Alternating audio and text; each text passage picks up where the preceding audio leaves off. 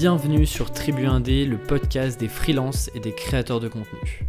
Cette semaine, Yann Leonardi est venu discuter sur le podcast. Yann est spécialisé en gross marketing. Yann fait aussi ses premières âmes en freelance pour gagner de l'argent et faire tenir ses projets de start-up. Il y a un an, il a également créé sa chaîne YouTube pour parler de marketing avec des cas pratiques et des conseils concrets. Et parce que Yann en veut toujours plus, il a lui aussi lancé son podcast en avril dernier, ça s'appelle Art appliqué, en référence à un framework bien connu des marketeurs, mais ne vous inquiétez pas, il explique ce qu'est ce modèle dès le début de l'épisode. Beaucoup de choses se sont donc passées depuis plus d'un an pour Yann et bien sûr on décortique tout ça ensemble dans cet épisode bien complet. On a aussi parlé de son déclic, pourquoi quitter le monde des startups pour découvrir celui de l'indépendance, quels sont les trois types de freelance aujourd'hui et comment se rendre indispensable auprès de ses clients Comment s'inspirer du product market fit pour les startups, c'est-à-dire avoir le bon produit avec le bon message pour une audience cible réceptive quand on est freelance Et d'ailleurs, à ce propos, j'adore voir des parallèles entre les startups et les freelances. Parce que que l'on soit réceptif ou non à ce monde-là, je vous garantis qu'il y a plein de choses à apprendre et à se réapproprier quand on est indépendant. Je l'ai aussi beaucoup questionné sur YouTube. Pourquoi est-ce qu'il se lance sur YouTube? Quel est l'impact de ses vidéos sur son activité? Qu'a-t-il appris depuis un an et plus de 30 vidéos produites Et quels sont ses conseils pour promouvoir son contenu quand on démarre et ce, quelle que soit la plateforme? Enfin, on a aussi parlé de ses questionnements du moment autour de son activité. Comment réfléchit-il à son positionnement? Comment est-ce qu'il réussit à tester sur le terrain justement ce positionnement? Quelle est sa méthode de pricing? Et comment se fixe-t-il des objectifs grâce à la méthode OKR vous l'aurez compris, j'avais beaucoup beaucoup de questions à lui poser en tant que freelance et aussi créateur. Et comme toujours, il existe une newsletter où je partage mes lectures du moment et les meilleurs contenus trouvés sur internet pour progresser en tant qu'indépendant. Pour vous inscrire, c'est très simple, aleximinkela.com slash podcast et le lien est en description. Et sur ce, je vous souhaite une très bonne écoute. Bonjour Yann. Salut Alexis, merci de m'accueillir, je suis, je suis ravi d'être là. Alors, toi, aujourd'hui, pour euh, poser un petit peu le contexte, les bases de ce que tu fais aujourd'hui, tu es euh, spécialiste en grosse et marketing. Mhm. Avant de revenir un petit peu sur ton parcours, parce que euh, tu as fait plein de choses très différentes les unes des autres, c'est quoi être spécialiste en grosse Alors déjà, ça veut dire qu'il faut s'entraîner à le dire, et c'est pas évident pour les Français. Donc maintenant, j'y arrive à peu près. dans mes podcasts ou dans mes, mes, vidéos, des fois, je le dis deux fois et je coupe au montage. Growth, euh, le TH. Donc c'est le premier problème dans des spécialistes gros, c'est d'arriver à prononcer leur métier. Euh, et euh, ça veut dire en gros, alors pour moi, ça veut dire avoir un point de vue global sur le framework art. Voilà, c'est ça, ça que ça veut dire. Ne pas être spécialisé que sur une étape du framework ou sur que de l'acquisition. Ça veut dire vraiment avoir un point de vue global sur un business et pour pouvoir optimiser la qualité de, de, de lead qui arrive côté acquisition, et voir que c'est vraiment euh, le meilleur segment qui rapporte le mieux à la fin ou qui a une meilleure lifetime value. Donc c'est euh, le montant que rapporte quelqu'un, un client, euh, in fine. Et donc ce framework argent j'en parle tout le temps, donc c'est acquisition, activation, rétention, referral, revenu. ça, peut, ça peut faire un peu peur pour quelqu'un qui n'a jamais entendu ce terme.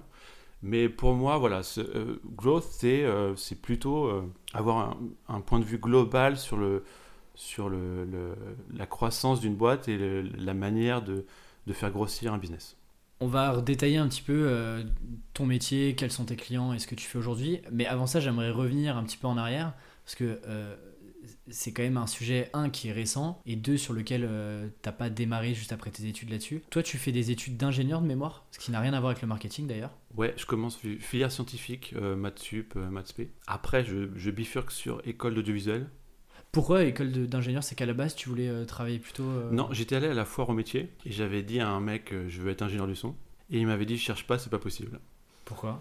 Je ne sais pas du tout. Je, je sais encore pas aujourd'hui pourquoi il a dit ça. Il a dit ça n'existe pas en France. Ok. Donc après, j'avais, je me suis dit bon, bah, vu que ça n'existe pas, je vais essayer de faire un peu d'argent avec, avec le statut d'ingénieur généraliste. Voilà. Parce que c'est un peu comme ça. C'était un peu le seul moyen d'avoir un métier qualitatif, un peu là, d'où je viens. Alors, je viens pas du ghetto non plus, mais. Tu viens d'où, toi, d'ailleurs? De Nantes. Dit comme ça, ça fait pas peur, effectivement. Oui, c'est vrai que c'est. c'est ça n'a rien de ghetto, c'est juste que on avait. Enfin, ces zones périurbaines, tu vois, c'est les, les, soirées sur des parkings, des zones pavillonnaires, des terrains vagues, des cités, voilà, ça, ça ressemble à ça. Et, euh, et du coup, euh, bah, en fait, les seules euh, possibilités qu'on a, c'est les, filières scientifiques et les écoles d'ingénieurs. Et c'est pas genre, on a que ça on est des victimes. Non, c'est pas ça, c'est qu'en fait, on a, bah, on en a déjà parlé, mais on a des plafonds de verre et en fait, on connaît pas les autres possibilités en fait. Donc, on se dit, bon, bah, si je peux pas être ingénieur du son, eh ben, je vais faire ça alors, parce que j'aurai un bon métier, ce sera cool. Donc, j'ai commencé à faire ça. Et, euh, après, on m'a dit, euh, quelqu'un que je connaissais qui m'a dit si, il y a une école qui existe, ça s'appelle Louis Lumière, c'est une école publique, et ils prennent 10 personnes par an. Par contre, il faut faire maths sup. Alors je dis, ah trop bien, bah, je vais faire maths sup, maths spé, parce que c'est ça que je veux faire. Et j'ai découvert en fait qu'il y avait plein d'autres, évidemment plein d'autres moyens de devenir ingénieur du son. Comment tu passes de, euh, du coup, ingénieur, qui a rien à voir avec le marketing, avec ce que tu fais aujourd'hui, et, et- et ce qui est intéressant, c'est que juste avant de, de lancer le podcast, on, on discutait un petit peu de ton parcours. Et, et effectivement, tu me disais que par exemple, l'école de commerce, euh, toi, tu connaissais pas du tout. euh, alors, juste pour situer, on est à peu près dans les. Dans, enfin, on est quoi Dans les années euh, 2000 euh, on- Ouais, c'est ça. C'est, c'est, en fait, c'est-à-dire que euh, j'ai, euh, j'avais jamais entendu parler d'école de commerce, tout simplement. C'était pas quelque chose qui était envisageable. Euh, je sais qu'il y a des gens qui savaient que ça existait, euh, qui avaient des parents qui avaient fait des écoles de commerce, donc forcément, ils étaient au courant que c'était possible. Mais moi, je connaissais au lycée, je connaissais personne qui voulait faire une école de commerce, qui avait euh, cette ambition-là. Et même si on, si quelqu'un voulait faire ça, on savait pas ce qu'il y avait derrière comme débouché. On n'avait vraiment aucune idée. Et HEC, comme je te disais, je l'ai entendu dans euh, une chanson des Inconnus, Auteuil n'y passy. Et il parle de HEC, c'est le seul moment où j'ai entendu parler d'HEC. Voilà, donc euh, pour, avec le recul aujourd'hui, je me dis que ça m'aurait intéressé, mais c'est pas quelque chose qui était envisageable à ce moment-là. ouais. Et donc, tu donc, arrives quand même à être ingénieur du son, à en vivre, Ouais. à avoir un job là-dedans? Ouais, en fait, j'étais, euh, moi, mon truc, c'était la musique. Euh, J'avais un, un certain talent pour la musique. Et euh, du coup, euh, je suivais ce talent-là. Parce que, ouais, en gros, c'est bien de, de ré- de réussir à, à- à trouver un, un de ses talents, parce qu'on a- voilà, on en a plusieurs, et suivre ses talents, c'est ça qui mène le plus loin en général. Donc, c'est ça qui me branchait. Et euh, effectivement, j'ai été dans les studios de musique, et j'ai fini par euh, euh, rentrer à Radio France. Donc, j'étais ingénieur du son à Radio France. Et alors, tu, tu parlais des strates de plafond de verre, où euh, en fait ton parcours il est un petit peu fait comme ça, où il est très hétérogène dans les types de missions, les jobs que tu as fait, les entreprises que tu as rejoint. Ouais. Comment t'expliques c'est c'est quoi ces plafonds de verre que tu éclates au fur et à mesure et comment tu te retrouves à, à, juste avant de te lancer en tant qu'indépendant euh, à essayer de lancer des projets, des startups, etc. euh, qui est un monde qui est quand même très éloigné de Radio France et, euh, Ouais. et de la partie ingé son quoi. Euh, bah en fait, déjà, c'est les, y a les objectifs à l'instant T qui, est- qui évoluent tout le temps. Et en fait, moi, je me rappelle m'être dit, si un jour je suis ingénieur à Radio France, ouais, c'est bon. euh, C'est le Graal. ça y est, ma vie peut, peut s'arrêter, euh, c'est la réussite. tu vois. Je sais que tu as une question à la fin sur la réussite. Et euh, là, c'est bon. Et en fait, une fois que tu y es, une fois que tu es dans un nouvel endroit, bah, tu vois des nouvelles possibilités, des nouvelles opportunités. Et tu rencontres des gens qui te proposent des choses. Et finalement, le, le dénomi- dénominateur commun, en fait, c'est un peu la curiosité, toujours. Et la curiosité, il faut toujours la maintenir parce que du coup, ça crée des opportunités. Et du coup, bah, c'est ça un peu qui m'a qui m'a bah, qui m'a fait passer de ah bah tiens ça c'est possible ça ça existe. Et euh, avec des amis dans des startups du coup qui m'ont demandé au tout début de faire une musique pour une vidéo promotionnelle d'une app. C'est comme ça que ça commence. ouais. C'est euh, voilà on a besoin d'une musique. C'était euh, l'app ça s'appelait Ma ville avant. C'était une, une app qui était super cool d'ailleurs.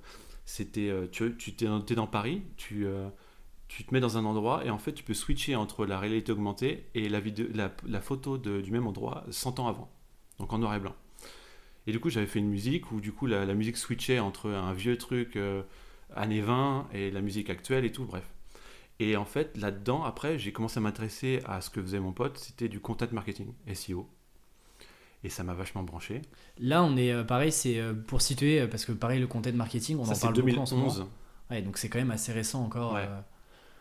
Donc tu entends parler de content marketing, c'est là où tu commences à titer, à te dire, euh, tiens, il y a, il y a un autre univers, un autre écosystème que je connaissais pas forcément. Ouais, et il y avait un truc en fond, en fait, c'était euh, un, un peu comme tous les cassos comme moi, il y avait, une idée de devenir riche, en fait. Voilà, c'est le truc classique. Tu voulais gagner beaucoup d'argent, toi, euh, quand tu étais plus jeune ou pas? Euh, ouais, ouais, ouais, bien sûr. On, pense que c'est ça la. D'ailleurs, c'est peut-être. quand on est jeune, quand on est jeune, on pense que c'est ça la réussite. On pense que c'est, il faut juste gagner de l'argent et c'est tout, quoi. Et, euh, et du coup, j'avais toujours ça dans un coin de ma tête. Et euh, en fait, on peut pas se lancer dans l'entrepreneuriat parce qu'on a, au- on aucun fond, en fait. C'est-à-dire qu'on se dit, on a une idée de lancer un business, mais il y a eu un gros, un, gros shift entre le moment où tu pouvais te lancer dans l'entrepreneuriat avec rien du tout et avant où tu avais besoin d'une mise de fonds. Il fallait forcément que quelqu'un te file un billet, sinon tu pouvais rien faire. Et euh, du coup, en fait, l'ère des startups est un peu arrivée Alors moi, j'ai raté la première bulle. Je sais, que- je sais qu'il y a eu une bulle vers, deux- ah, vers 2000, 2001, Ouais, c'est ça. mais je- voilà, j'étais pas du tout euh, au courant. Euh, et moi, c'est plutôt euh, fin des années 2000, 2010, 2011, où commençait à y avoir des trucs genre Facebook, machin, et tout le monde se dit, ah, ah, moi aussi, je veux faire un Facebook, tu vois. Et qu'on se dit, bah, en fait, il n'y a aucune mise de fonds. Rien, et c'est possible. Toi, j'avais bien essayé de me lancer dans l'immobilier à 18 ans. J'avais été voir mon banquier, je lui ai dit, bah, vous me filez l'argent, j'achète un appartement, et c'est le locataire qui va rembourser mon crédit. Et il n'était pas d'accord, il voulait pas me filer la thune, tu vois. Donc du coup, euh, ben, ça c'est un peu euh, genre l'épiphanie, genre ah ben en fait on peut tenter des choses, faire, se lancer dans l'entrepreneuriat parce qu'en fait c'est un truc moi qui me rendait malheureux de ne pas pouvoir tenter des choses parce que quand j'étais voilà salarié à Radio France, les perspectives d'avenir sont assez linéaires on va dire.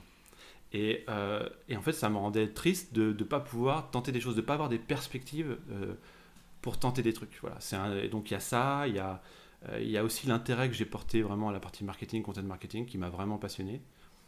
Et puis derrière le petit truc où, ah ouais, mais si on fait une startup qui cartonne, on va devenir millionnaire. Voilà, il y avait ça aussi. Et donc, du coup, tu, tu quittes Radio France pour te lancer dans, dans plusieurs projets avec, Ouais. avec à la base des, des potes à toi. Ouais, on a, on a lancé plein, plein de projets qui sont, pour la plupart, restés très underground. Et puis il y avait des Pourquoi? Des Comment t'expliques ça? Bah parce que c'était nul. c'était très nul en fait. Il y a des trucs qui sont, bah, euh, donc il y a cette ce fameux euh, sorte de le bon coin euh, de négociation automatique. Je le dis rapidement si quelqu'un a envie de faire l'idée, euh, elle est libre. Donc en gros, la personne veut vendre un truc. Euh, il dit jusqu'à euh, quel prix il est prêt à descendre, la personne veut l'acheter, il dit jusqu'à euh, quel prix il est prêt à monter, et après il y a un petit baromètre avec des pourcentages, on, décide à quel, pourcentage est-ce qu'on est dur en affaires ou pas en fait. Et ça se négocie automatiquement, et paf. Et du coup, on avait passé des mois et des mois et des mois à faire un site complet, copier-coller de mon coin, avec, ça s'appelait YouFoxit, avec un petit renard que j'avais dessiné. Et, euh, et du coup, on, on passe tout ce temps-là sans jamais tester l'idée auprès de personne. Je pense qu'il y a beaucoup de gens qui ont fait ça.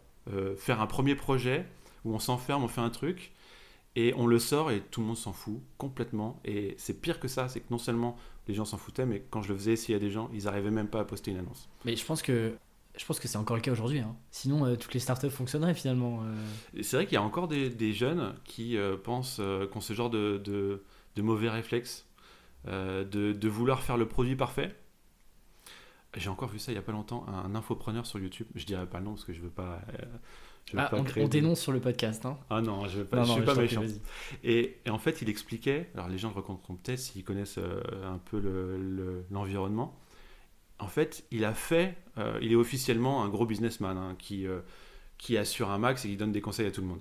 Et, euh, et du coup, il, il a fait, il a payé des développeurs, une équipe et tout, et pendant six mois, il a fait un produit, une application.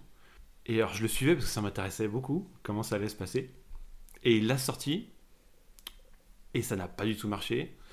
Et euh, après, il a fait une vidéo, ah, je vous explique pourquoi ça n'a pas marché, tout ça. Euh, parce que bon, en fait, faut tester, euh, faut tester. Avant de dépenser 150 000 euros en dev, ben, en fait, faut tester. Voilà, c'est un truc, effectivement, ça continue euh, encore aujourd'hui. Alors quand même, dans le lot de, de tous ces euh, projets un peu avortés précipitamment, il y en a quand même un qui est le dernier en date et qui existe toujours, qui a, qui a quand même eu un début de traction. Ouais, ouais, ouais. Peut-être que tu peux nous en parler parce que ça a été aussi un marqueur de transition vers ce que tu fais aujourd'hui en tant que consultant. Ouais, tout à fait. Il y a eu un projet qui a été vraiment beaucoup plus sérieux, qui a commencé, euh, s'appelait Handlers. C'était une communauté d'entraide. Donc c'était vers 2013. On a eu des super bons retours. Euh, on a même été nominé aux apps mobiles. C'est un truc qui n'existe plus maintenant. Je suis même passé à la télé sur LCI. Euh, ça sert à rien pour ceux qui écoutent. Aller sur BFM ou LCI, ça sert à rien du tout. Et pourtant, alors je suis tellement d'accord avec toi, et pour avoir été dans des startups euh, dans des équipes marketing où euh, l'objectif c'était à tout prix d'être dans BFM business et tout, et, et moi j'avais, euh, j'étais un peu le vilain petit canard qui disait mais, mais pourquoi on concentre nos efforts là-dessus alors que euh, concentrons nos efforts sur notre cœur de cible, sur euh, produire des choses en interne plutôt que de Mhm. dépendre de ça? Et pourtant il y a toujours ce truc où les gens se, se battent presque pour aller sur BFM business quoi. Bah, il y, a les- y a un peu l'ego, il y a un peu l'idée de vouloir valider auprès de son entourage. Vous avez vu, je passe sur BFM Business, donc euh, je suis pas juste un mec en caleçon chez moi, tu vois. Il y a ça. Et euh, il, y a, ouais, il y a aussi, alors j'espère qu'il y a aussi des gens qui savent ce qu'ils font. Parce que la seule, les seules personnes qu'on peut toucher et impressionner sur BFM TV quand on passe, c'est les investisseurs. Donc si tu es en roadshow euh, Mm. pour les investisseurs, oui, il faut y aller. Donc il y avait cette première communauté et puis il y avait un autre projet. Il y avait un autre projet. Ah oui, alors je te, je te dis, donc c'était une communauté d'entraide où les gens postaient tous leurs services. Euh, moi j'ai besoin de ça, j'ai besoin de ça, et c'était vraiment hyper open, en mode C2C. Et après ça a basculé en euh, B2C, où, euh, avec trois verticales, euh, euh, c'était déménagement, bricolage, ménage, très, euh, euh, très processisé. Voilà, l'idée c'était euh, Uber 2. On est passé un peu, en fait on a suivi un peu euh, les modes, on est passé de la, consommation collaborative, qui était très en vue à cette époque-là, euh, à euh, du on-demand. Donc euh, Uber 2, machin. Voilà. T'envoyais un communiqué de presse à, à des journalistes, tu disais on est le Uber 2, et voilà, t'avais ton article. Ce projet a quand même eu une, euh, une traction et continue, euh, on en parlait, qui ouais. continue de générer du trafic euh, et il y a des transactions qui se font encore aujourd'hui? Euh, alors oui, parce qu'en fait, en- effectivement, on a réussi à avoir, enfin, à avoir un peu de traction à ce moment, à ce moment-là, et on l'a, maintenu avec le content marketing justement. Dans quel. Alors. SEO. Ok, SEO. Ouais. SEO, c'est-à-dire bah, content classique, on distingue les intérêts directs, des gens qui veulent déménager clairement, et des intérêts connexes.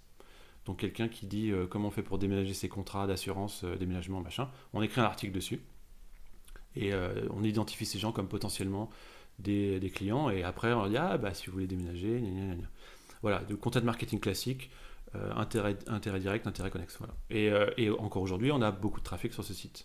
Et moi, ce que j'essaie de faire, parce que c'est c'est quelque chose qui m'intéresse plus maintenant, et puis parce que euh, mes associés, du coup, euh, eux, ils avaient plus les mêmes objectifs, eux, ils étaient restés sur un truc euh, un peu plus bon esprit, C2C, et moi, je voulais emmener ça plus sur une plateforme logistique hyper processisée, et eux, ils disaient, non, mais si c'est pour faire un truc de logistique, nous, on s'en fout. C'est des, pointures en tech, et du coup, euh, ouais, c'est pas, pas pour ça qu'ils étaient venus. Ils voulaient faire un, objet, un objet technique, technologique qui fonctionnait tout seul et qui rendait service à tout le monde. Tu vois, moi, j'étais pas du tout dans la même optique. Et du coup, maintenant, j'essaie de transformer ce trafic-là en affiliation. C'est-à-dire que j'aimerais bien essayer de, de faire euh, une application qui fait un hub de multiples services verticaux.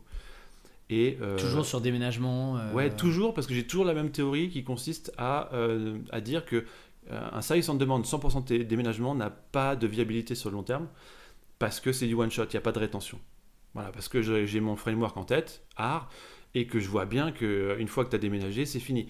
Et donc moi je me dis, voilà, si après il a besoin pour bricoler, et qu'après il a besoin de quelqu'un pour faire le ménage, voilà, là il y a une vraie possibilité de rétention, de repeat business et de lifetime value plus intéressante. Et c'est à ce moment-là, c'est pendant que tu es dans cette, euh, dans cette boîte-là euh, et que tu mènes, euh, que tu essaies de, de, de- faire continuer la boîte, etc., que tu euh, commences aussi à faire des missions de consulting en parallèle pour euh, réinjecter des revenus dans la boîte. C'est ça, ouais, ouais. Comment ça se passe pour... Du coup, euh, c'est intéressant. euh, toi, tu mets un premier pied dans le, dans le freelance slash consulting, plus par, euh, par obligation de générer un peu d'argent aussi pour, pour vivre, survivre. Ouais, exactement. Exactement. C'était juste pour injecter de l'argent. On s'est dit, bah, pendant ce temps-là, on va faire des, on va faire des missions de consulting. Et en fait, j'entre là-dedans un peu par dépit. Parce qu'en fait, c'est mes associés qui me disent, ah, on connaît un tel, il, est, il aurait besoin d'aide. Est-ce que ça te dit tout ça? Et moi, je dis, euh, dans l'absolu, je refuse, je, refuse pas le truc parce que je vois l'intérêt, mais je m'en fous complètement en fait. Et du coup, forcément, ça aide un peu plus parce que quand on n'est pas en demande, euh, les choses se passent beaucoup mieux. Et, euh, du coup, voilà, on est beaucoup plus carré, beaucoup plus franc. Et, euh, quand, la personne ressent que tu n'es pas en demande, eh ben, il y a ce truc psychologique qui fait que tu es désirable un peu plus, tu vois. Et puis, il y a aussi l'aspect, comme avec LP, on était dans The Family, qui est un truc un peu sexy. Enfin, surtout à cette époque-là, c'était très sexy dans, Family. On- du coup, ils se disaient, bon, bah, c'est des petits génies. euh, voilà, donc, du coup, euh, bah, c'était assez facile d'avoir des, des missions euh, de consulting. ouais. Et elle dure combien de temps cette période où tu fais ça en side à côté de, à côté de, de cette boîte-là? En fait, ça dure vachement longtemps parce que en fait, euh, LP est une dégringolade très douce et perpétuelle en fait. C'est très bien dit. Et euh, jusqu'- jusqu'à aujourd'hui, j'ai voilà, je suis en train de, de voir pour des verticales pour faire de l'affiliation, mais c'est euh, un long processus d'abandon de mon projet. hein. C'est juste ça, c'est juste que j'ai mis un, un, temps fou à couper le truc, quoi. C'est tout. Là, globalement, tu es à plus ou moins 100%, en tout cas, tes revenus euh, générés sont à, vraiment à 100% sur euh, la partie consulting. Ça fait à peu près deux ans, c'est ça? Ouais, c'est ça. Comment est-ce que ça se passe euh, Du coup, tu te bases sur des clients existants.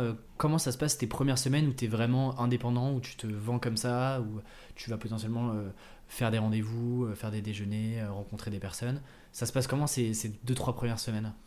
Ben, en fait, on peut peut-être élargir un peu plus aux deux trois premières semaines parce que c'est pas pas comme quelqu'un qui décide de devenir freelance. C'est un, truc euh, un peu euh, larvé parce qu'à chaque fois tu te dis non mais c'est juste temporaire. Donc c'est pas tout à fait le même processus que quelqu'un qui décide et du coup qui a une première période qui, est, qui peut être compliquée. Euh, là, les seuls, les seuls critères qui m'intéressaient, c'était déjà le fit avec les gens savoir s'ils étaient cool, si je pouvais m'entendre avec, ce qui n'est pas donné à tout le monde d'ailleurs. Tous les freelances ne peuvent pas, ne peuvent pas se permettre de refuser des clients euh, parce qu'ils ne les sentent pas ou ce genre de trucs, tu vois. Donc est-ce qu'ils sont réceptifs à ce que je raconte? Est-ce qu'on fit? Euh, Et est-ce que la mission est longue? Voilà, c'était mes C'était un critère ça Ouais. ouais, ouais. Pourquoi bah, Parce qu'en fait, euh, bah, voilà, j'ai fait une première mission et du coup, comme ça n'avait pas duré longtemps, je me disais bah, à quoi ça sert? Je suis revenu à zéro. Donc voilà, recherche de missions longues euh, ou potentiellement longues. C'est-à-dire que quelqu'un qui, a besoin d'aide sur le SEO sur, sur une période de, je sais pas, quelques mois, euh, si, on, dit, si on, arrive à voir qu'en fait, il n'a pas de ressources en interne pour gérer d'autres aspects, qu'on voit qu'il peut être moyen sur les réseaux sociaux ou, ou qu'il fait, euh, fait pas ce qu'il faut sur, sur son site ou plein, plein d'autres possibilités, en fait, on voit qu'on peut assez facilement derrière proposer d'autres prestations et devenir une sorte de, de, tiers de confiance sur tout ce qui est les questions marketing. Et en fait, on, alors moi, je, suis devenu pour mes clients une sorte de... Euh, Dans de CMO as a service, quoi. Ouais, à peu près. À peu près, en fait, parce que finalement, il y en a qui n'ont jamais euh, intégré des ressources en interne et qui continuent à me faire confiance euh, sur un accompagnement perpétuel. Quoi. Et parce que du coup, quand tu, te, quand tu commences à, à faire des missions en tant qu'indépendant, tu es sur les mêmes thématiques aujourd'hui qui sont euh, marketing, euh, slash euh, growth, etc. Alors au début, je suis sur les... En fait, pas vraiment. Au début, je suis plus sur le SEO et sur les, sur les missions qu'on me demande. Alors qu'aujourd'hui, en fait, j'essaie, comme voilà, depuis que j'ai commencé à faire de la visibilité sur, sur mon nom, et bien du coup, là, à partir de ce moment-là, donc ça fait un an, et bien j'essaie vraiment de voir qu'est-ce qui m'intéresse le plus. Et finalement, alors on en parlera peut-être après, mais ce qui m'intéresse le plus, ça va être plutôt être stratégie de contenu. Donc à un cran au-dessus niveau strat, euh, euh, presque au niveau du branding. Enfin moi j'ai vraiment euh, une vision comme ça. ça part du branding. J'en déduis des content pillars, donc des piliers de contenu, qui peuvent être associés à un canal ou pas.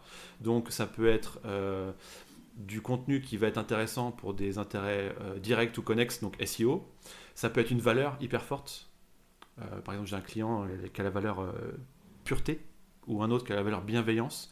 Et bien en fait, ça va atterrir sur les canaux réseaux sociaux et ils vont relayer tout ce qui va être lié à la bienveillance. C'est vraiment partir du branding, faire des content pillars et après savoir dans quels canaux on va les distribuer. Moi, ça, finalement, c'est plutôt ça qui va m'intéresser maintenant. Parce qu'au début, du coup, tu faisais de la prod. Quand tu parlais par exemple de SEO, tu faisais, tu faisais de la rédaction, de l'optimisation, ou tu étais déjà dans un, dans un aspect un peu plus consulting ou euh, euh, tu vois sur un modèle un peu office hour où, euh, où les, clients arrivaient avec une problématique, toi tu leur donnais des billes, tu faisais potentiellement des ateliers ou autres, mais tu n'étais pas dans la prod pure. Non, je n'étais pas dans la prod pure. Ok.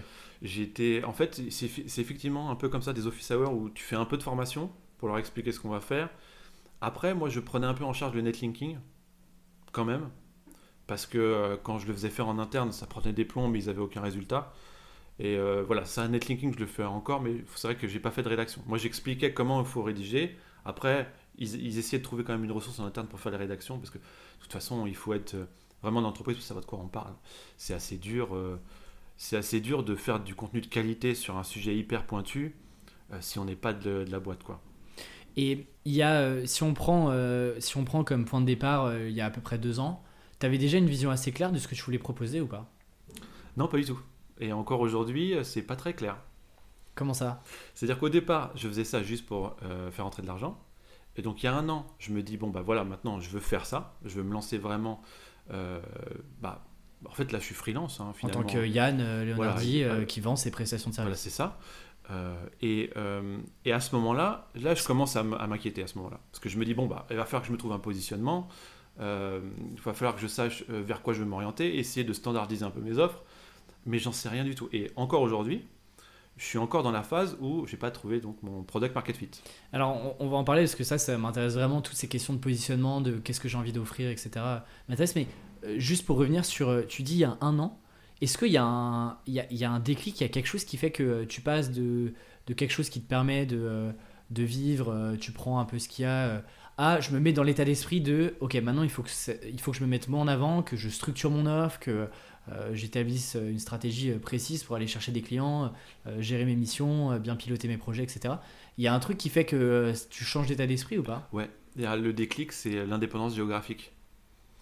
En fait, je me dis, il faut que je parte là-dedans, euh, parce que bon, déjà, je vois une opportunité.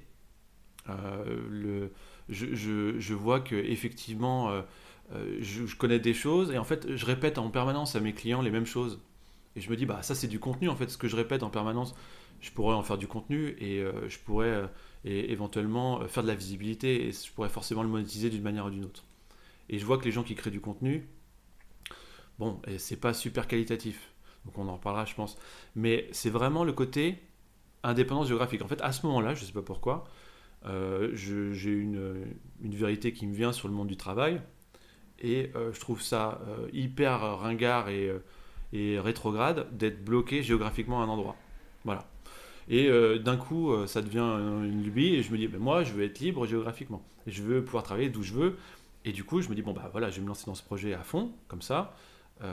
Je pourrais le faire d'où je veux, quand j'ai envie. Quoi. Du coup, tu disais que euh, au début, tu étais plutôt sur des sujets de référencement, de SEO, euh, et que là, progressivement, du coup, depuis un an, tu essayes de, de tester d'autres choses et, et- et d'être sur des sujets euh, plus stratégiques, un peu plus euh, haut niveau.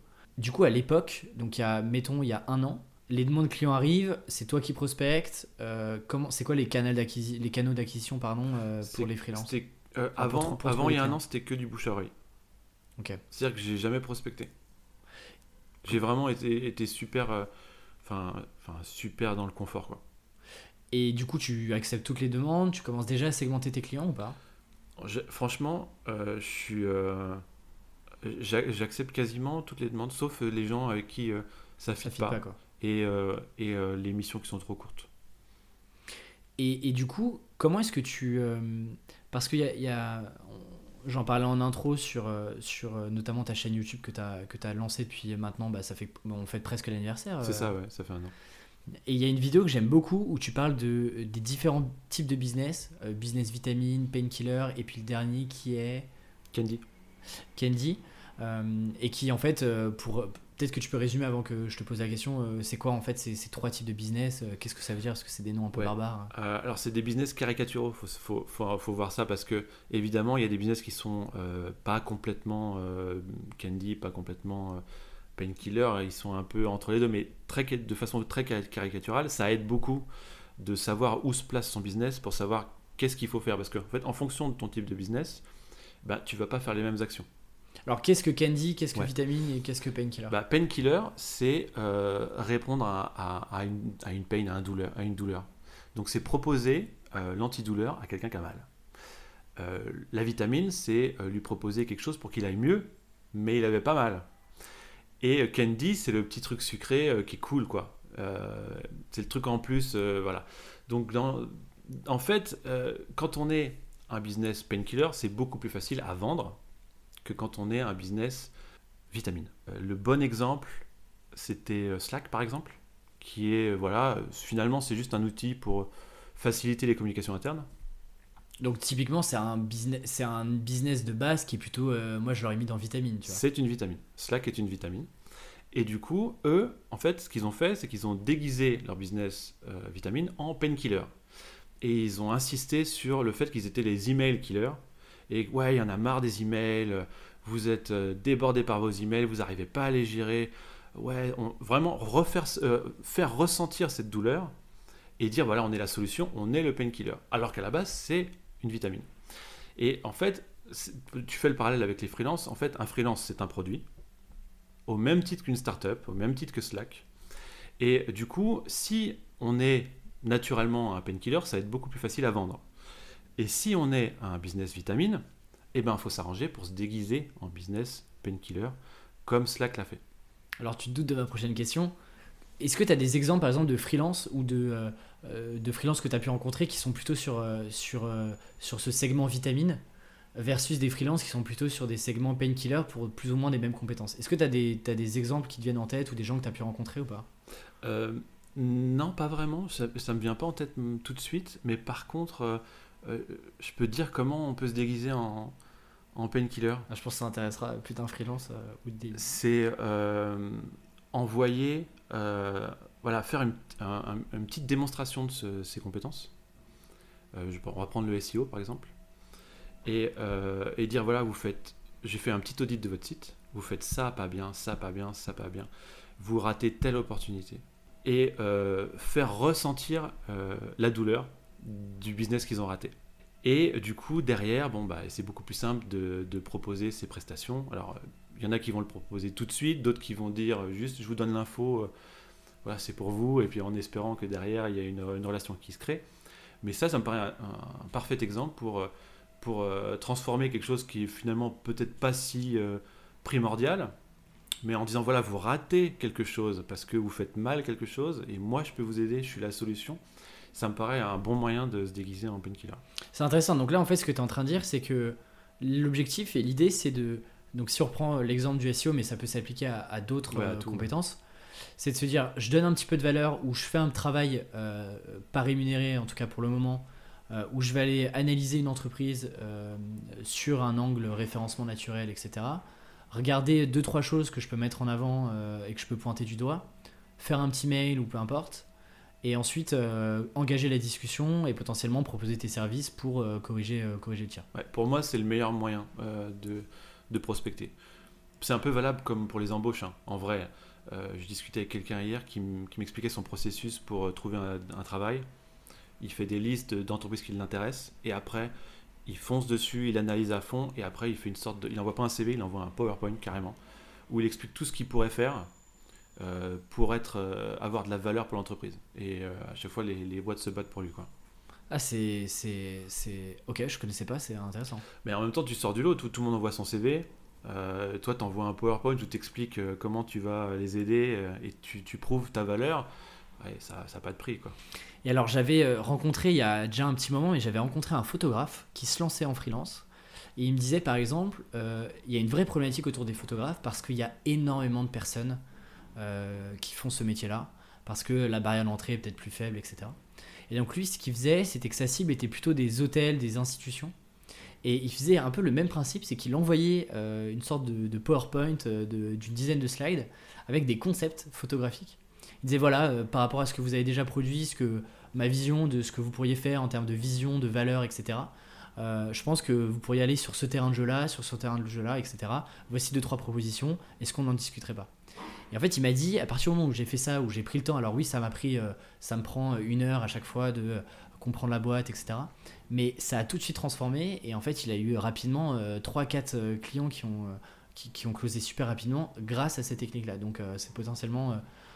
surtout sur, au début, en fait, quand tu as du temps c'est-à-dire que tu n'as pas forcément bah beaucoup de clients. pas assez de clients, donc tu peux bien faire ça. Hein. Dans tous les cas, c'est du temps que tu n'utilises pas, donc autant effectivement l'utiliser. Et toi, c'est quelque chose que tu as, as, testé ou pas, par exemple, sur tes compétences de, de faire ce premier euh, pré-audit euh, euh, pour tes clients? non. Non, j'ai toujours, vraiment, je suis un enfant gâté. J'ai toujours été dans le confort absolu. voilà, inbound pur, les gens qui venaient. Parce que là aujourd'hui, combien tu, tu, tournes avec combien de clients? Est-ce que c'est du, du coup, tu as réussi à avoir des missions longues C'est que, que des clients longs, enfin, longue durée, récurrents, et j'en ai 5. Et je, je tourne là-dessus, effectivement. Et je ne recherche pas spécialement d'autres clients même si j'aurais la place, tu vois. Je voulais juste avoir suffisamment euh, pour vivre correctement, c'est tout. Et est-ce que sur ces cinq clients-là, par exemple, tu vois, moi, euh, euh, j'ai été un peu comme toi, donc je me reconnais un petit peu là-dedans, et j'ai été un peu un enfant gâté où j'ai pas eu à prospecter. et je pense qu'il y a quand même une part de chance là-dedans, un bon timing. et je peux, je peux pas dire que c'est aussi parce que j'ai fourni des choses de qualité. Je pense qu'il y a aussi une part d'opportunité où les gens ont entendu parler de moi comme ça. Mais ce qui fait que dès le départ, moi, j'ai quand même refusé certains clients parce que euh, je m'étais dit, j'ai quand même envie de d'un peu de segmenter mes clients, de prendre des clients qui sont plus ou moins sur les mêmes secteurs, donc tu vois par exemple que du B2B, et pour déjà avoir euh, quelque chose, en tout cas essayer d'avoir quelque chose de cohérent. Est-ce que toi là sur tes 5 clients, c'est des clients qui se ressemblent plus ou moins, qui sont plus ou moins sur les mêmes thématiques, les mêmes business, ou euh, c'est des choses qui sont un peu éclatées aujourd'hui? Alors en fait c'est un peu éclaté au sein des... Enfin, pour le même client, en fait, je vais intervenir sur réseaux sociaux, SEO, euh, growth de manière générale. Donc, en fait, c'est éclaté. Alors, c'est pas. Enfin, c'est. Pour un même client, déjà, c'est pas, c'est pas segmenté. voilà, de, base. Et c'est pour ça que, du coup, euh, voilà, j'aimerais bien à l'avenir essayer de, de, trouver ce qui m'intéresse le plus et, euh, et essayer d'avoir une offre plus standardisée pour pas justement partir dans tous les sens. Quoi. Et alors, euh, on en vient à la partie product market fit, justement. Comment est-ce que tu fais? Alors, euh, peut-être euh, rappelle un petit peu pour les gens qui sont pas forcément dans le milieu un peu startup, qu'est-ce qu'un product market fit pour une entreprise? Et tu veux, enfin, on comprend rapidement comment est-ce que tu peux le, tu peux le mettre sur un, ouais. vision Alors, le product market fit, c'est quand votre produit rencontre sa bonne audience cible avec le bon message. Le truc que je répète dans toutes mes vidéos. et en fait, tu as trois paramètres. Et euh, voilà, il faut avoir bon, il euh, faut aligner les trois, il faut avoir bon. Si tu en as que deux, tu as zéro. Et, euh, et c'est le truc de base d'une startup en fait. C'est il y a une phase de pré-product market fit où on n'est pas censé faire de marketing. En fait, parce que comme tu n'as pas trouvé ton, ton product market fit, tu sais pas vraiment à qui tu t'adresses, tu sais pas vraiment quel message tu dois utiliser, et ça se trouve, il faut que tu modifies ton produit. donc dans le cas d'un freelance, ben, c'est toi-même ton produit en fait. Euh, ce que ça peut être même ta, euh, ce que tu dégages, ta, charte graphique, euh, ça peut être tout ton produit, ce que tu proposes, ce que, ce que, à quoi tu ressembles, voilà, tout ça. La face, le message, ça va être ce que, comme tu es dans le copywriting, tu, tu vois très bien, c'est qu'est-ce que tu vas proposer, mais avec, surtout aussi avec quel terme et comment tu vas attaquer l'angle. Et l'audience cible, donc ça c'est plus simple, c'est vraiment identifier à quel segment tu t'adresses. Et donc du coup, tu as une phase de pré-product market fit, où euh, du coup tu ne fais pas de marketing, juste tu fais des itérations pour trouver ton product market fit. Et une fois que tu as trouvé ton product market fit, là c'est parti le gros marketing, on y va à fond. Mais en fait, la plupart des startups un peu inexpérimentées font du gros marketing en phase de pré-product market fit. Voilà, et ce qui fait que bah, ça échoue euh, le plus souvent parce qu'ils ne s'adressent pas à la bonne audience ou alors ils n'ont pas le bon message, ou alors ils n'ont pas le bon produit. Et du coup, euh, voilà, comme il y a moins de volume sur un freelance, ça, pour moi, c'est le, même principe. Mais euh, je ne sais pas si on peut vraiment distinguer une phase de pré-product market fit et une phase de post-product market fit. La seule chose que je peux te dire, c'est que moi, je n'ai pas identifié clairement mon product market fit. Par contre, je vais quand même euh, faire du marketing, je vais quand même faire. Voilà, il faut quand même faire de la prospection parce qu'il faut quand même faire venir un flux euh, minimum de clients pour tester son product market fit. Voilà. Donc c'est avoir à l'esprit qu'il faut quand même euh, faire venir des gens pour pouvoir le tester et l'identifier au mieux. Quoi. Alors toi, du coup, tu disais qu'effectivement aujourd'hui, euh, tu testes encore des choses, euh, tu n'es pas encore très au clair sur ton positionnement, et donc tu es en plein dedans, et je pense que c'est le cas de beaucoup de freelances, et même moi, je pense pas encore avoir trouvé un positionnement très clair. Toi, qu'est-ce que tu mets concrètement en place pour justement itérer, tester et affiner un peu plus ton positionnement pour te rapprocher du Graal idéal où tu as une site très claire, tu as une offre euh, de valeur en face qui est très claire et tu arrives à délivrer un message continu qui est aussi super clair. Et eh ben en fait, c'est une autre notion un peu relou qui s'appelle le product channel fit. Et en fait, je suis en train, je, crée du contenu et je diffusais le même contenu multicanal, exactement le même contenu, que ce soit un article SEO, une vidéo YouTube ou sur LinkedIn ou voilà, exactement le même contenu multicanal. Et en fait, chaque canal a des spécificités qui par design euh, doivent influencer euh, ce que tu proposes comme contenu. Et euh, en fait, je me rends compte qu'il n'y a pas les mêmes audiences cibles en fonction des canaux. Et potentiellement, je peux avoir plusieurs product channel fit et pas un product market fit très clair en fait. Le product channel fit, alors je ne l'ai pas expliqué, mais c'est le concept du product market fit, mais sur un canal. Parce que tu peux trouver ton product market fit en utilisant un canal et mhm. si tu utilises un autre, tu vas pas le trouver. Euh, et du coup, en fait, tu peux tout à fait euh, trouver un moment un truc qui accroche sur YouTube et tu n'auras pas le même sur LinkedIn, tu vois. Donc du coup, moi là, en ce moment, je suis en train d'essayer de déterminer quelles sont les audiences les plus, euh, Réceptive les plus réceptives à quel type de contenu sur les différents canaux. Tu vois, par exemple sur YouTube, bah, tu t'en doutes un petit peu, on va être plutôt sur euh, des gens qui vont, qui, ont, qui sont en train de monter un business, tu vois. Ça va être vraiment euh, un niveau euh, de connaissance un peu plus bas. Euh, sur LinkedIn, si tu veux un peu sortir du lot, faut montrer un peu plus que, que juste le minimum syndical. Moi, je, faisais des vidéos un peu généralistes sur YouTube pour commencer. Et en fait, voilà, les gens, c'était des concepts abs- abstraits, ça les saoulait un peu. Je fais des vidéos où je prends un exemple concret en disant, bah voilà, on fait une étude de cas sur Slack, sur Le site français. euh. le site français sur Starbucks. Et là, bam, là, je vois que c'est beaucoup plus réceptif et que ça intéresse beaucoup plus de gens. Là, j'ai l'impression que je touche un truc sur euh, YouTube. Alors, je, je pense pas être encore sur la, la phase Product Channel Fit, mais peut-être que euh, finalement, des études de cas et derrière, euh, si j'arrive à orienter mes études de cas sur un peu ce que je te disais tout à l'heure, un truc genre euh, la phase descendante entre branding, euh, content pillar, stratégie de contenu, euh, derrière, je peux offrir potentiellement des offres d'accompagnement standardisées, genre 3 mois, tu vois, un truc comme ça, euh, un, truc, un, meeting par semaine pendant 3 mois, ou je peux offrir euh, une formation en ligne, tu vois. Alors que sur LinkedIn, bah, je vais pas faire la même chose, tu vois. Je vais, euh, je vais, euh, je vais essayer d'arbitrer entre ce qui fonctionne le mieux euh, et vers quoi j'ai envie d'aller aussi. Donc c'est un arbitrage entre euh, le Product Channel Fit et ce que tu veux faire. Et finalement, il y a forcément un moment où euh, je vais décider quel est le canal qui m'intéresse le plus et par rapport à ce fameux euh, Product Channel Fit, où, où est-ce qu'il est le plus intéressant. Et je pense qu'à un moment, je vais dire, bon, bah voilà, je choisis ce canal-là et je vais couper les autres. Mais c'est intéressant ce que tu dis. Est-ce que euh, tu te. Parce que tu vois, moi je pars dans l'idée de me dire plutôt euh, quel est le client que j'ai envie de toucher. Et en fonction du client que j'ai envie de toucher, je vais pas aller sur les mêmes canaux. Mhm. Euh, là où toi, du coup, tu pars plutôt sur tous les canaux et ensuite tu fais le tri euh, dans ce sens-là. C'est ça, hein, si, si je Ouais, comprends ouais. bien. Oui, non, c'est ça. Effectivement, tu peux commencer dans l'autre sens, c'est-à-dire euh, identifier ton audience, enfin, ton audience cible et te dire bon bah où est-ce qu'ils sont, où est-ce qu'ils traînent? Ils sont pas sur YouTube, je fais pas de vidéo YouTube. Tu peux partir dans ce sens-là. Et, et toi, en termes de, de product market fit, t'as déjà une idée de ce vers quoi t'as envie de tendre ou pas demain? Bah, c'est ça, justement, j'ai pas, j'ai pas encore identifié le truc parce qu'en en fait, il y a des problématiques euh, un peu financières parce que euh, tu vends pas les mêmes choses et les gens ont pas les mêmes budgets. Tu as des gens qui vont vouloir euh, cibler que les gens qui ont euh, qui, euh, les boîtes qui ont levé une série A par exemple parce qu'ils savent qu'il y a des fonds qui sont arrivés et que du coup ils auront un budget.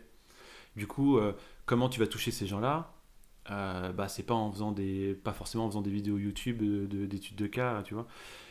C'est juste que moi, je me garde encore des portes ouvertes parce que je sais pas exactement euh, vers quoi je veux aller, quoi.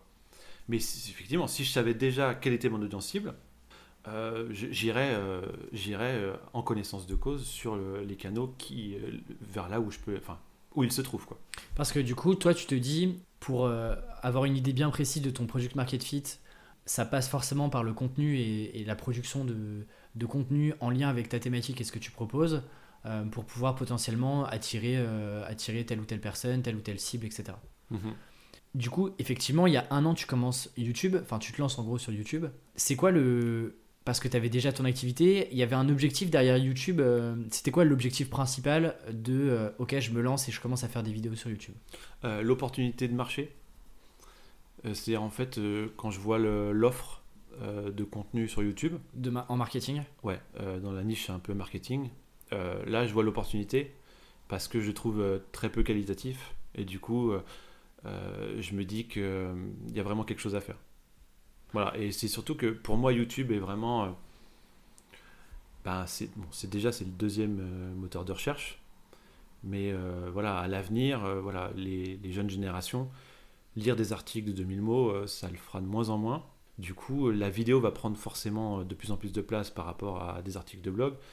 Et du coup, moi, je viens sur YouTube pour découvrir dans un premier temps.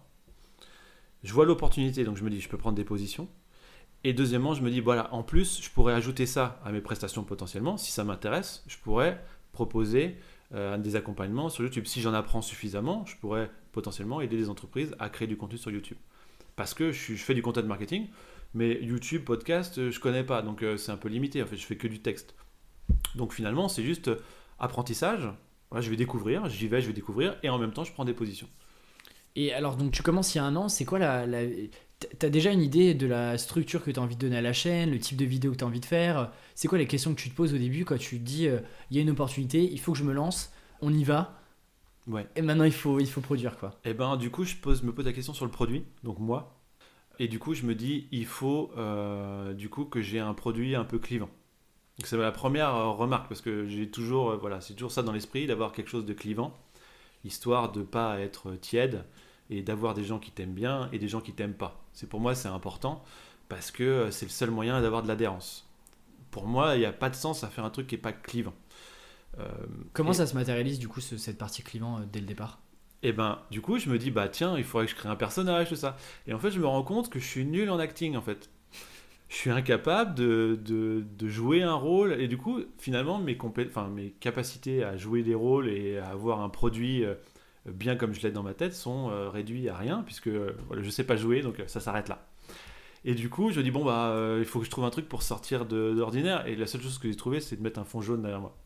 Qui est d'ailleurs bah, très flashy quoi. très agressif. Et je me dis, voilà, le- seul la seule chose que je me dis, c'est, voilà, euh, il faut que j'ai un truc un peu clivant, donc si je l'ai pas avec euh, le ton ou autre, et ben euh, voilà, je mets un fond jaune et il y a des gens que ça va faire chier. Et ils s'en souviendront comme ça. Et effectivement, j'avais des remarques qui disaient Ah, tout pourri ton fond jaune, t'es naze. Enfin, c'est des trucs comme ça, quoi.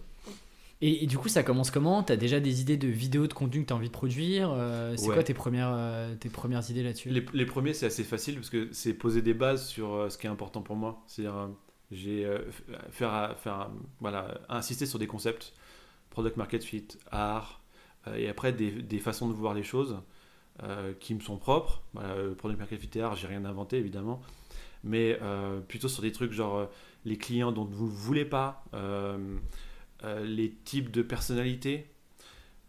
C'est des concepts qui sont hyper importants et que j'arrêtais pas de répéter en permanence. Et du coup, voilà, il fallait que je fasse euh, une sorte de petite batterie de, de vidéos euh, concepts de base pour un peu me présenter, euh, présenter les concepts qui sont importants, sur lesquels je pourrais revenir par la suite, et aussi les choses qui sont importantes pour moi. Et du coup, ça me permet aussi de faire le tri dans les, dans les gens qui viennent vers moi. Parce que s'ils sont pas d'accord, du coup, pff, je cherche même pas à les convaincre. Quoi. Mais alors là, là, tu touches du doigt quelque chose de- de- d'intéressant. Est-ce que tu penses que, quel que soit ton job en freelance, quel que soit ton support et quel que soit le type de contenu, je parle de vidéo, ça peut être du podcast, ça peut être euh, de l'écrit, peu importe, toi, tu as commencé par avoir des concepts de base qui sont euh, potentiellement euh, assez basiques, mais pas dans le mauvais sens du terme, mais qui sont des concepts bah, du coup de base, qui sont le pilier, fondateur, etc. Toi, tu as pris le choix et tu as fait le choix de, de quand même produire du contenu sur ces choses-là avant d'aller attaquer des sujets un peu plus niches, un peu plus précis, etc. Euh, pourquoi avoir fait ça versus euh, démarrer tout de suite avec euh, tu vois, des choses très précises qui pouvaient potentiellement intéresser une cible peut-être un peu plus haut niveau? Bah, en fait, ça vient de la- l'année d'avant. En fait, pendant un an, du coup, ou un peu plus, bah, en fait, j'ai des relations avec des clients. Et en fait, c'est quand. En fait, j'aurais commencé à créer du contenu au moment où j'ai commencé à avoir des clients, j'aurais été un peu perdu. Et finalement, ces concepts de base sont les concepts que j'ai identifiés comme importants à présenter pendant euh, le temps où je faisais déjà du consulting, en fait. En fait, à force de répéter des trucs à des clients et à comprendre qu'est-ce qui est important et sur quoi je peux pas transiger, tu vois, pour euh, justement euh, avec des futurs clients, ça c'est c'est pas discutable. On, voilà, moi je vois ça comme ça et si t'es pas d'accord avec moi, bah on, voilà, on, on, on va pas avoir de relation professionnelle. Et ben, euh, je l'ai formalisé pendant cette année-là. Et du coup, j'avais, euh, au moment de, le commencer du, au moment de commencer à créer du contenu, j'avais ces, euh, ces trucs à mettre en avant parce que c'est un peu, finalement, c'est un peu l'identité de mon produit. Ouais, exactement, c'est toi ta vision par rapport à ces concepts-là. Par exemple, si je prends euh, mon cas sur le content marketing, je pourrais avoir des, des contenus, par exemple, écrits, euh, qui, euh, qui sont potentiellement des concepts de base, mais qui, qui appuient ma vision et la façon que je vois le content marketing euh, avec mes clients et autres. Ce qui fait que effectivement là, soit tu attires des gens qui sont OK avec toi et donc euh, ça continue et puis ils reçoivent tes autres contenus, soit déjà ça bloque et donc euh, en fait tu sais que c'est des clients que tu veux pas avoir, avec qui tu pas envie de discuter. C'est ça, les clients dont tu veux pas, ouais, effectivement. Euh, là, ça fait un an, tu as à peu près 28-29 vidéos de mémoire. Un truc comme ça, ouais. J'ai compté. Je crois que tu as 29 vidéos. Qu'est-ce que tu as appris sur ces 29 vidéos-là? Il y a des choses, euh, il y a des formats qui sont très différents. Tu as des formats longs, des formats courts, des sujets euh, euh, piliers, euh, des sujets plus précis, des études de cas. Bref, tu as, plein de contenus différents. Qu'est-ce que, que tu retires de cette première année euh, sur YouTube? Et ben du coup, au début, euh, je me pose pas trop la question. Euh, je, juste, j'enchaîne mes, mes vidéos euh, à concept, on va dire. Et euh, après, euh, j'ai commencé à, euh, voilà, à balayer plusieurs sujets. Au-delà des concepts principaux, j'ai commencé à balayer plusieurs sujets, savoir euh, où potentiellement il y avait plus, plus d'intérêt. Donc, dans un premier temps, je pose des concepts. Dans un second temps, je commence à balayer pas mal de sujets marketing en me disant, voilà, vers quoi je vais taper, quoi. Je sais pas trop. Et t'avais, excuse-moi de te couper, est-ce que tu n'avais pas peur de perdre Est-ce que tu n'avais pas peur de perdre la vision que les gens pouvaient avoir de ce que tu faisais, de ton, position, de ton début de positionnement, en faisant plein de choses différentes Où les gens se disent, mais Yann Leonardi fait du marketing, mais euh, on il- plutôt que de dire Yann Leonardi il fait du, euh, du référencement, il fait du copywriting, j'en sais rien. En fait, le moment où tu trouves vraiment ton product market fit, il n'y a rien qui t'empêche de supprimer toutes tes vidéos d'avant. hein. Oui, c'est vrai. C'est en fait, tu faut partir du principe que tout le monde s'en fout de ce que tu fais, vraiment. Euh, et du coup, euh, en fait, ça a aucune incidence en fait que tu que tu montres. Tu pourrais, je pourrais même, j'aurais même pu commencer avec un personnage et puis le, le virer, euh, revenir avec un autre personnage, tu vois. En vrai, tout le monde s'en tape complètement de ce que tu fais. Donc, il faut vraiment, faut, ouais, voilà, faut vraiment tenter des choses et euh, et, euh, et de toute façon, voilà, il fallait que j'arrive à déterminer, donc il fallait bien que je teste, et je me dis, bah tant pis, voilà, si ça brouille un peu le message, au moins ça va m'aider à, à, À clarifier ton m'aiguiller, message. Ouais. Excuse-moi, je t'ai coupé. Qu'est-ce que tu. euh, Oui, donc, alors, d'abord les concepts, après je tape différents sujets, et euh, là, il y a un sujet qui, Qui pop un peu, alors euh, voilà, c'est pas des millions de vues non plus, mais qui pop vraiment plus que les autres, c'est l'étude de cas, stratégie, réseaux sociaux, le slip français. Et là, beaucoup plus de retours, et euh, du coup, je comprends que, en fait, voilà, quand il y a une étude de cas avec des, choses concrètes, les gens accrochent beaucoup plus. En fait, euh, pour les gens qui n'ont qui, ont pas encore découvert ce que tu faisais, c'est globalement, tu as des concepts marketing, mais plutôt que de juste euh, lâcher des concepts marketing un peu froidement comme ça, tu prends une étude de cas, tu prends une entreprise qui existe vraiment et auquel les gens s'identifient parce que euh, ils ont une, une, image de marque qui fait qu'on les connaît. Et euh, du coup, tu vas appliquer des concepts marketing que tu as déjà traités à, euh, à un business existant. C'est ça. Et euh, en fait, dans chaque vidéo, tu essaies de briller, tu vois, tu essaies d'être un peu pertinent, euh, de dire un truc qui n'a jamais été dit, tu vois. Voilà, il y, a- ça aussi, c'est pas juste tu, tu balances des concepts, quoi. Et euh, voilà, ce, truc-là a beaucoup plu, parce que c'était une façon de, voir leur stratégie de réseaux sociaux qui était intéressante. En partant, voilà, je partais des content pillars, et euh, du coup, j'imaginais un peu euh, les réunions au slip français, où ils se disent, bon, alors, nous, c'est la France, comment on pourrait montrer ça sur Instagram? Et du coup, alors c'est quoi pour vous la France? Et il y en a qui fait Ah, la bouffe Ah, la bouffe, c'est bien, on note. Euh, les monuments Ah, les monuments, c'est bien. Et tu te retrouves avec des, des types de contenus différents, euh, avec les content pillars, donc bouffe, monuments, euh, paysage, qui représentent la France, le Made in France, donc euh, le slip français. Et du coup, sur leur, sur leur Instagram, ils te mettent des tartes, des tartes meringuées, ils vrai. te mettent le Louvre, euh, le Mont-Saint-Michel, ba- balancé comme ça, entre deux slips, ils te mettent le Mont-Saint-Michel. Et pas que leurs produits, effectivement. Voilà, et du coup, voilà, c'est c'est un, un concept, c'est une façon de voir qui est un peu intéressante, donc c'est censé être un peu pertinent.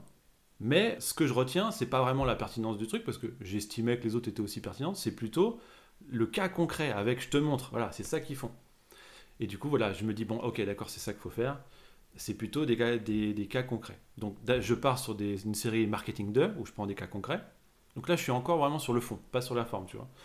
Et en même temps, je me dis, tiens, je vais essayer d'autres formats plus courts. Genre, je voulais faire un truc un peu à la Combini, tu vois, un truc un peu rythmé, euh, euh, petit format. Donc, je fais un truc, une série s'appelle euh, Une erreur, un type, avec de la musique et tout. Et, et je teste pour, pour voir si ça fonctionne ou pas. Voilà, un autre format.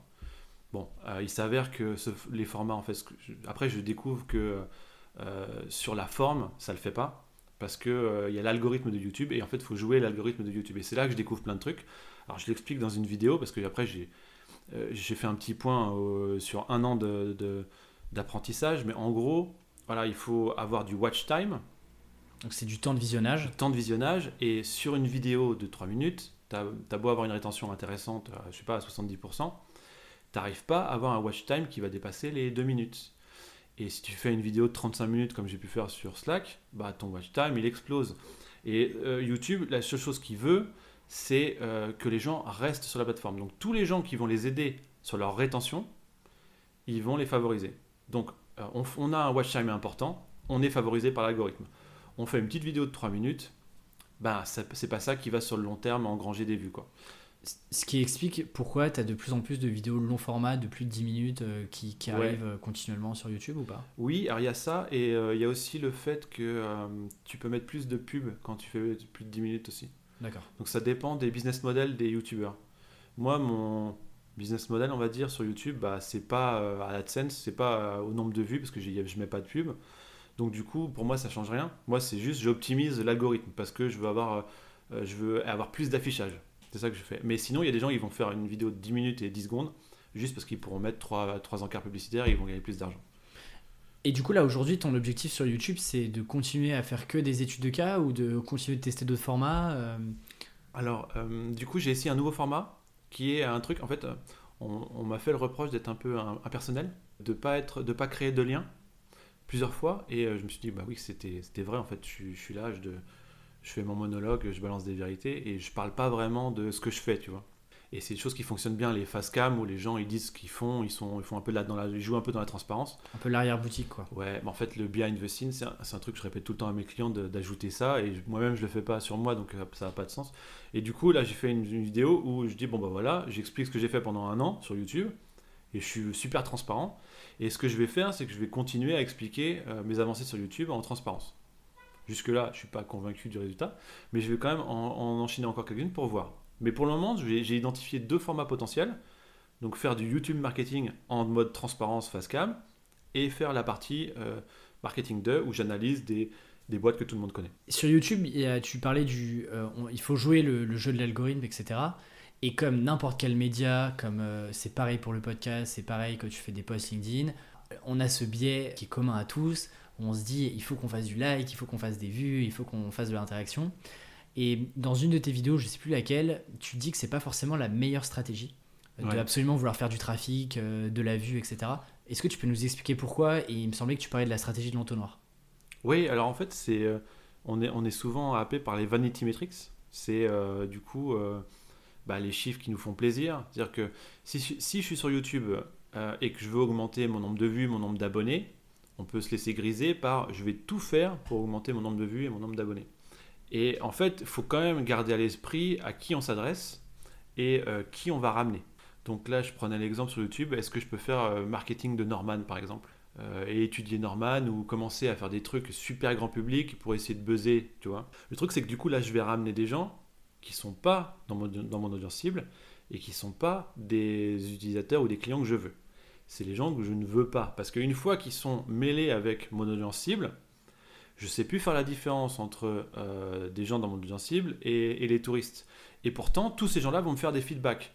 Et on répète ça souvent, prenez toujours des feedbacks, prenez toujours des feedbacks. Sauf que si tu as voulu toucher tout le monde, et ça c'est valable pour une startup, pour n'importe qui, tu t'es dit non, non, plus il y aura de monde, mieux ce sera et ben en fait, tu es en train de te pourrir toi-même euh, ton product market fit et tu sais plus du tout ce qu'il faut faire parce que tu prends des feedbacks, les gens ils vont dire moi j'aimerais bien qu'il y ait ça, moi j'aimerais bien qu'il y ait ça.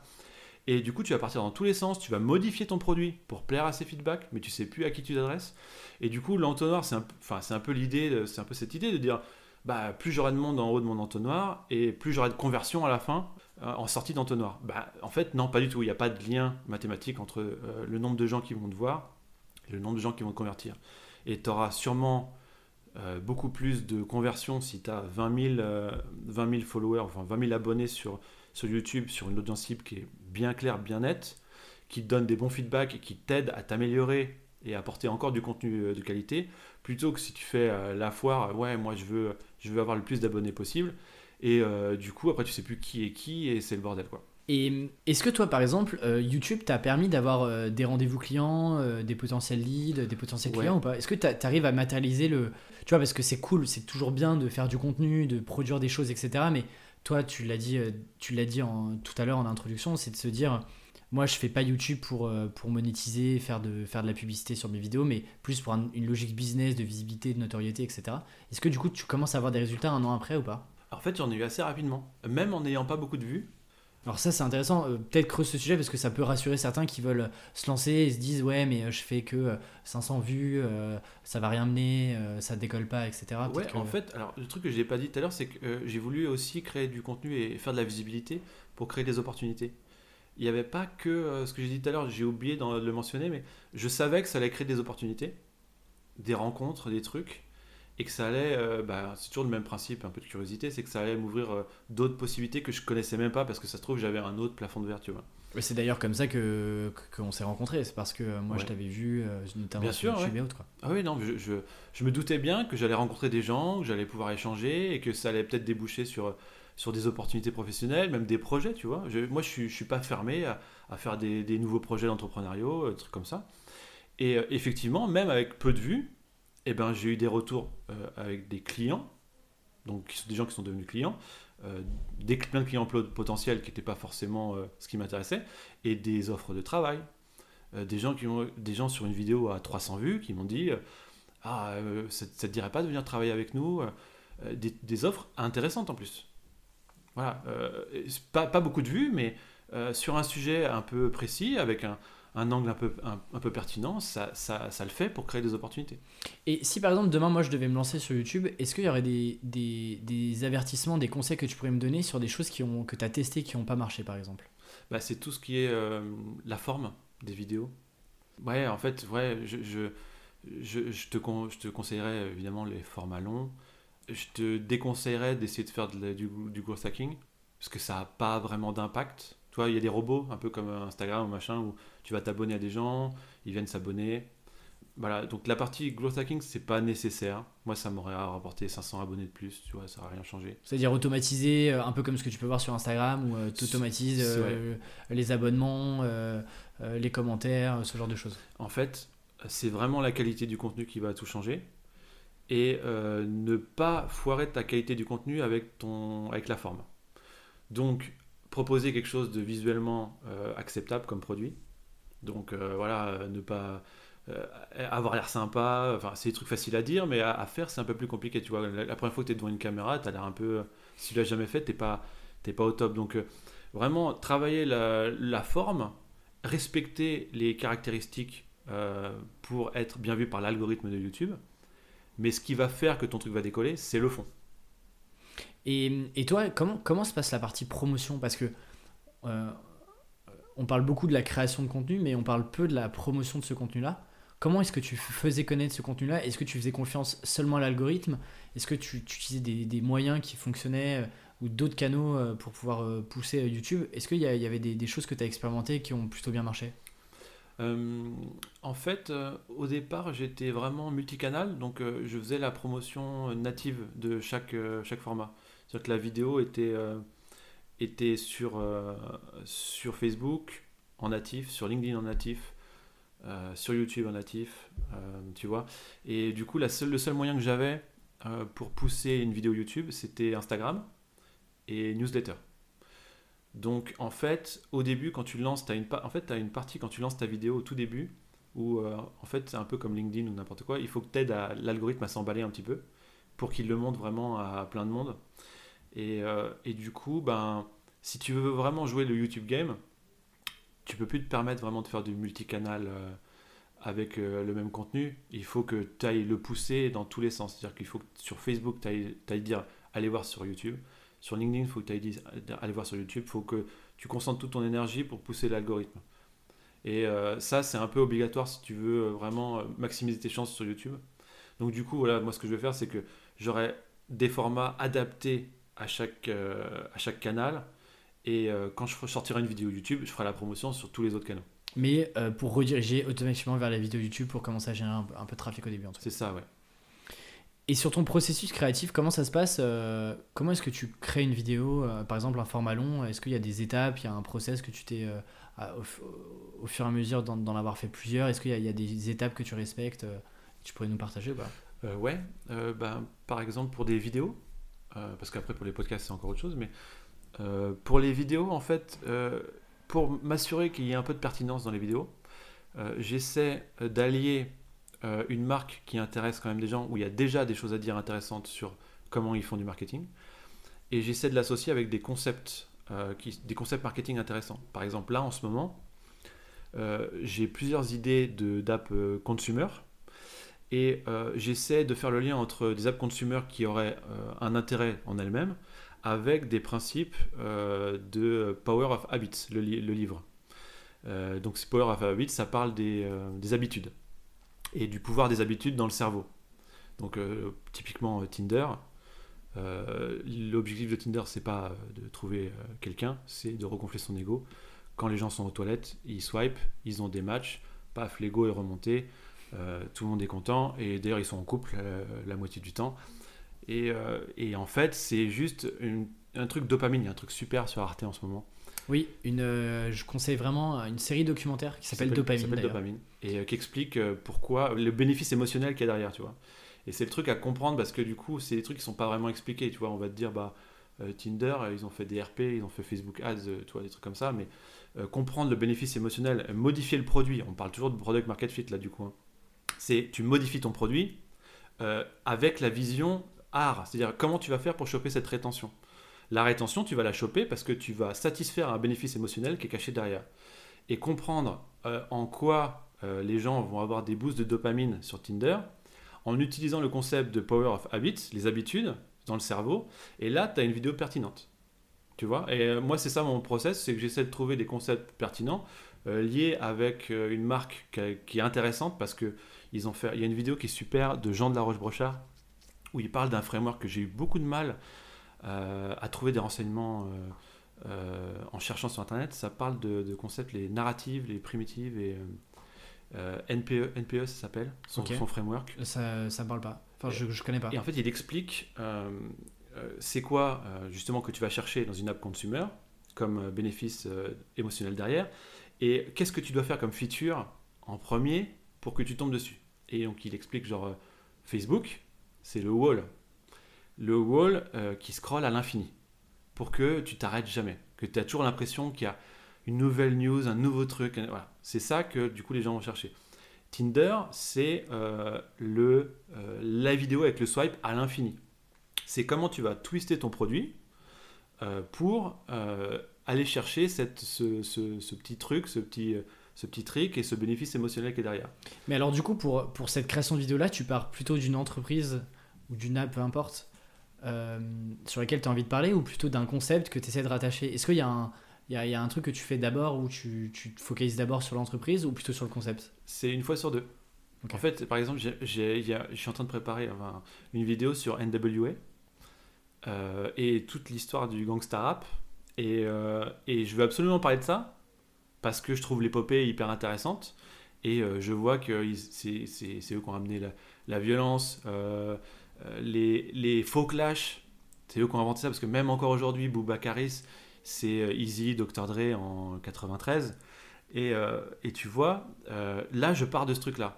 Et là, je vais essayer de me dire, bon, bah, comment je vais pouvoir relier. Donc, je vais, je vais, aller chercher des, des mm. concepts que je peux relier avec. Mais sinon, là, je partais plutôt de Power of Habits.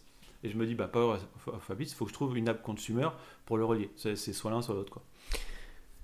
Alors cette chaîne YouTube là, elle te prend beaucoup de temps parce que, bah, comme tu dis, tu as toute la partie processus créatif où il faut que tu réfléchisses tes vidéos. En plus, tes vidéos sont scriptées la plupart, enfin quasiment à 100%. Ah, il faut les tourner, il faut les monter. Déjà, c'est beaucoup de temps. Et en plus de ça, en avril, donc quasiment presque au même moment que, que le podcast Tribu 1D, tu sors toi aussi ton podcast Focus Marketing qui s'appelle Art appliqué et qui est du coup tout le concept que tu développes toi derrière avec tes clients. Pareil, même question que sur YouTube, pourquoi est-ce que tu te lances sur le podcast alors que tu as déjà YouTube, tu es aussi présent beaucoup sur LinkedIn, tu te rajoutes un canal, donc du travail, donc euh, pourquoi est-ce que tu, tu, te dis euh, le podcast c'est aussi un bon moyen d'y aller? Alors d'abord parce que je voulais, là pour le coup c'était quasiment la première raison, je voulais découvrir comment ça marchait. Et je voulais savoir comment on pouvait faire du content marketing avec du podcast. Ça c'est la première raison. La deuxième raison c'est qu'il n'y a pas l'émission que je veux, donc je la crée en fait, il y a des émissions, il y a des podcasts marketing, mais soit ils sont nuls, soit ils sont euh, pas ce qui m'intéresse. C'est-à-dire que j'écoute par exemple euh, Growthmaker, mais il pose pas les questions que moi m'intéressent. Il est vachement scale-up, tu vois. Euh, organisation interne, comment on fait pour scaler une équipe, euh, culture d'entreprise. Et ça, ça m'intéresse pas. Moi, ce qui m'intéresse, c'est vraiment la partie un peu strat et limite, limite les techniques, la strat, le branding, articuler tout ça pour faire redescendre sur art, tu vois. Et, euh, et du coup, bah voilà, il y a l'envie de découvrir le canal, il y a euh, l'envie d'avoir le podcast que tu aimerais écouter. Ça aide beaucoup. Et surtout, le troisième, euh, faire des rencontres et apprendre des trucs. Parce que qu'en fait, quand tu as un podcast, tu as une, juste une bonne excuse de discuter avec des gens et d'apprendre des trucs. Je confirme. Et t'as pas eu peur, toi, de cannibaliser euh, ce que tu faisais sur YouTube, ce que tu faisais par ailleurs avec le podcast et de, tu vois, d'avoir euh, du coup un. C'est un peu la, réflexion que j'ai en ce moment de me dire euh, est-ce que j'ai envie de créer d'autres contenus que le podcast? Est-ce que je vais pas submerger les gens de contenu d'Alexis Michela, tu vois? Et toi, est-ce que tu as eu cette réflexion-là où tu t'es dit euh, mince, j'ai peur que du coup les gens passent plus de temps sur le podcast et moins sur les vidéos ou, euh, T'as eu peur de cannibaliser un peu tes différents canaux et tes différents contenus ou c'est pas Euh, vraiment une question que t'as Je eu pense qu'une fois que tu as chopé quelqu'un qui s'intéresse à ce que tu fais, il va tout, va tout prendre. De la même manière où moi, quand je suis vraiment intéressé par quelqu'un, tout ce qu'il produit, euh, je, vais, euh, je vais le consommer. Et ce que j'avais plus peur, c'était euh, de pas euh, de pas mettre tout, voilà, toute ma force euh, qui aurait pu faire décoller sur un canal en particulier. C'était plus ça qui m'inquiétait, de pas être focus et euh, du coup de me disperser et euh, de pas avoir beaucoup d'impact et de faire pas décoller tous les canaux alors que j'aurais pu me concentrer sur un seul. C'était plutôt ça qui m'inquiétait. Et d'ailleurs, sur cette réflexion-là, t'en es où? Tu, tu penses que ça a été une bonne stratégie de diversifier les canaux ou si, si ça avait été à refaire, est-ce que t'aurais, par exemple, tu te serais dit euh, je me focalise que sur un canal marketing? Si je connaissais mon audience cible et que je connaissais mon product market fit, j'aurais donc euh, échafaudé un product channel fit et je me serais concentré sur un seul canal. Objectivement, je, ouais, je l'aurais fait. Et, et au- aujourd'hui, comment, euh, comment le podcast peut s'insérer dans du coup ta stratégie de euh, découvrir ton audience cible, etc. Comment est-ce que tu as pensé ce podcast-là? À la base, c'était parce que j'avais des, des velléités de, de prestations sur le framework art. Et euh, finalement, ça s'éloigne un petit peu, euh, parce que je m'intéresse plus à la partie strat content. Mais euh, du coup, ça me permet de euh, découvrir des gens, mais d'asseoir une certaine crédibilité. C'est-à-dire que j'espère que sur mon podcast, je passe pas pour un branque et que du coup, je crédibilise un peu le reste de mon contenu. Parce que, on en a parlé, mais les vidéos YouTube, il y a quand même pas mal de gens qui vont même pas écouter ce que j'ai à dire, parce qu'il y a tellement de rigolos qui font des vidéos sur le marketing sur YouTube, que du coup, je suis associé par défaut, et du coup, je vais passer pour euh, vraiment euh, euh, un, un- du, lot. Et du coup, j'ai bon espoir que peut-être que quelqu'un qui m'a vu sur une vidéo YouTube, mais qui n'a pas été plus loin parce qu'il voulait pas en savoir plus, il va me voir sur un contenu un peu plus sérieux, parce que c'est vrai qu'un un podcast marketing, c'est censé être un peu plus crédible. Les gens qui font des vidéos YouTube marketing, ils font pas forcément de podcast euh, de fond euh, sur une heure sur un sujet. Donc là, je le verrais plus comme un, un truc de crédibilisa- crédibilisation. Et tu arrives à être régulier sur ce podcast-là euh, Non, je m'étais fixé une fois toutes les deux semaines. D'accord. Après, j'ai fait une grosse pause cet été. Et, et c'est-à-dire que là, là, par rapport à Grégoire Gambato, qui est le dernier, le prochain va être à peu près à deux semaines. Je pense que je vais réussir plus ou moins, mais ce ne sera pas la, la- la régularité qu'on devrait avoir, c'est-à-dire euh, la fréquence exacte au même jour, à la même heure. Power of Habits, du coup, Pour créer pour l'habitude. créer une habitude. Ouais, effectivement, bah, moi je le vois avec le podcast, c'est vrai que tu sens que tu commences à créer avec le temps une habitude qui fait que bah, tous les mercredis ils savent qu'il y a Tribu 1D, tous les lundis il y a tel podcast, peu importe, il y a telle, telle vidéo, telle newsletter. Et c'est vrai que c'est. Du coup, ça facilite aussi le. Bah, tu vois, on parlait d'algorithme, etc. Ça facilite aussi euh, le début quand tu postes quelque chose de nouveau. Bah, tu as tout de suite un, petit, un premier engouement qui fait que euh, bah, ça lance ton, ton, ton contenu euh, hebdo, bimensuel, peu importe. Quoi. Tu sais que j'aimerais bien en savoir plus sur. En fait, j'aimerais bien qu'il y ait un double de toi qui te pose les mêmes questions. Alors, on- je me rappelle, on l'avait évoqué parce que, en fait, c'est- finalement, on voit un peu tes façons de voir les choses, mais c'est c'est en écoutant le podcast, que je suis un auditeur du, podcast, c'est assez opaque en fait. Euh, Qu'est-ce qui te motive euh, et toutes les questions que tu poses en fait, et, euh, on aimerait bien, enfin, je parle au nom des auditeurs, on aimerait bien que quelqu'un te les pose. Alors, c'est- très très drôle que tu, tu m'en parles maintenant. Et ce midi, je mangeais avec Margot qui est passée sur le podcast, qui vit à Bali, qui était là à Paris. Elle m'a dit exactement la même chose. Elle me dit C'est très bien ce que tu fais sur ce podcast-là, mais moi j'ai envie d'en savoir plus sur le créateur du podcast, donc toi. Et euh, tu cultives un peu ce secret, euh, on sait pas trop euh, ce que tu penses parfois, comment toi tu t'organises, etc. Je vais lui faire un peu la même réponse que. Enfin, je vais te faire la même réponse que je lui ai faite, c'est que je me pose la question de la pertinence que je peux avoir de, de faire cette interview inversée-là. Est-ce que ça intéressera vraiment les gens? Je pense que les gens sont plus intéressés par les invités que j'interviewe, plus que ma personne à moi. Mais c'est peut-être un avis très personnel. Et j'aime bien aussi ce côté un peu, tu vois, un peu opaque, quoi. on sait pas trop ce que je pense. Et, Éminence grise enfin, je suis presque sûr que euh, au moment où on, où on parle là, euh, les gens qui écoutent ton podcast sont, seraient plus intéressés par ce que tu as raconté que ce que moi j'ai raconté. Parce bah. qu'ils te suivent, ils commencent à voir ta façon de voir les choses, et, euh, et je suis sûr que ça les, ça les intéresserait. Bah écoute, je, garde. Surtout que depuis que tu as commencé, tu as pu mettre en application des enseignements que tu as eus, et tu as pu dire bah, je faisais comme ça avant, voilà, j'ai rencontré telle personne qui a dit tel truc, à ce moment-là, euh, ça m'a fait tilt, et du coup, j'ai décidé de commencer à essayer de faire ça tout ça. Ce serait hyper intéressant. Écoute, euh, c'est une très bonne idée de contenu. Euh. Non, mais merci d'en parler. On verra si on fait quelque chose avant la fin de l'année. Tu vois. Je voudrais terminer sur le, sujet. Tout à l'heure, tu parlais en fond de, de ton premier projet, enfin du premier vrai projet Handlers. Aujourd'hui, quand on regarde ton LinkedIn, effectivement, il y a écrit spécialiste gros ad marketing, mais tu es aussi cofondateur de Handlers Agency. Ouais. Du coup, je voulais te demander euh, comment ça se passe? Est-ce que c'est lié à ton business de freelance? Est-ce que c'est autre chose? Euh, Comment est-ce que tu articules les deux? Globalement, euh, ouais. c'est quoi ce petit micmac? C'est la structure, en fait. C'est une SAS. Ça part de l'équipe d'associés qu'on avait. Et finalement, c'est à la base, voilà, j'ai fait du, du, consulting sous cette structure-là. Et c'est devenu maintenant une sorte d'agence, bien qu'on ait que deux. Mais en fait, mon associé, elle, elle, avait plutôt une partie euh, affiliation mobile. Et moi, j'étais un peu sur le reste. Mais euh, en vrai, euh, maintenant, ça n'a plus vraiment de sens. Donc voilà, je suis en train de voir comment je pourrais, je pourrais m'organiser par la suite parce que bah, quand tu as une SS, du coup, pour te rémunérer, c'est un peu galère, tu te fais un peu assassiner au niveau des impôts. Donc peut-être en auto-entrepreneur derrière ou une autre structure, mais à la base ça partait d'une agence et j'avais dans le... j'ai eu un moment dans l'objectif euh, j'ai eu un moment comme objectif potentiellement de développer une agence. Alors c'est avait au passé, c'est-à-dire que c'est plus le cas aujourd'hui. Pourquoi? Parce que j'ai un peu essayé et euh, en fait c'était c'était beaucoup de management, voire de micro-management et, euh, et ça, vampirisait tout mon, temps, toute mon énergie et pour des résultats pas ouf. En plus il fallait que je repasse le plus souvent.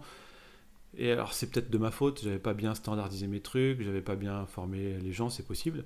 Mais ce que je me rends compte, et ça c'est indéniable, euh, si on met euh, ma faute euh, à part, c'est que plus on fait ça, et admettons qu'on développe énormément une agence, et ben en fait on s'éloigne de l'expertise.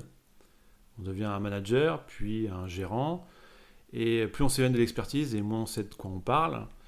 Et, et ça, j'ai pas envie de perdre ce, ce lien avec, avec les connaissances, quoi.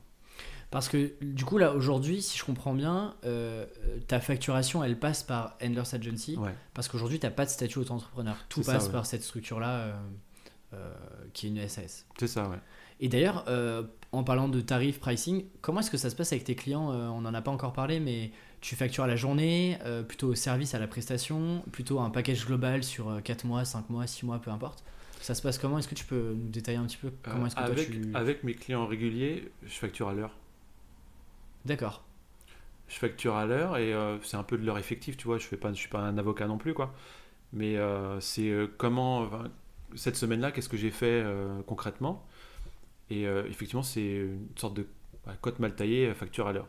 Et ça, ça, ça, va parce que c'est un accompagnement sur le long terme. Mais par la suite, ce que je veux faire, c'est vraiment standardiser une offre. Et, ne pas avoir à répondre à des gens oh je facture à l'heure vous verrez bien c'est un peu flippant pour les gens ce genre de truc et euh, du coup parce qu'une fois que je l'aurai standardisé derrière je pourrais euh, processiser des choses et essayer de le transformer en service tant que j'ai ce fonctionnement ce fonctionnement là juste je, je, vends mon temps et c'est tout mais euh, vraiment j'ai vraiment dans l'optique de d'essayer de, de transformer une offre standardisée le plus possible en service alors euh, là, il y a plein de questions qui, qui, me viennent. Je vais essayer de pas les oublier. La première, du coup, sur la partie euh, tu price à l'heure, c'est-à-dire que sur un client récurrent, tu arrives à savoir, parce que la problématique de ça, c'est de te dire, euh, dans le mois, je sais pas trop combien d'heures je vais passer, donc ça va être un peu la surprise.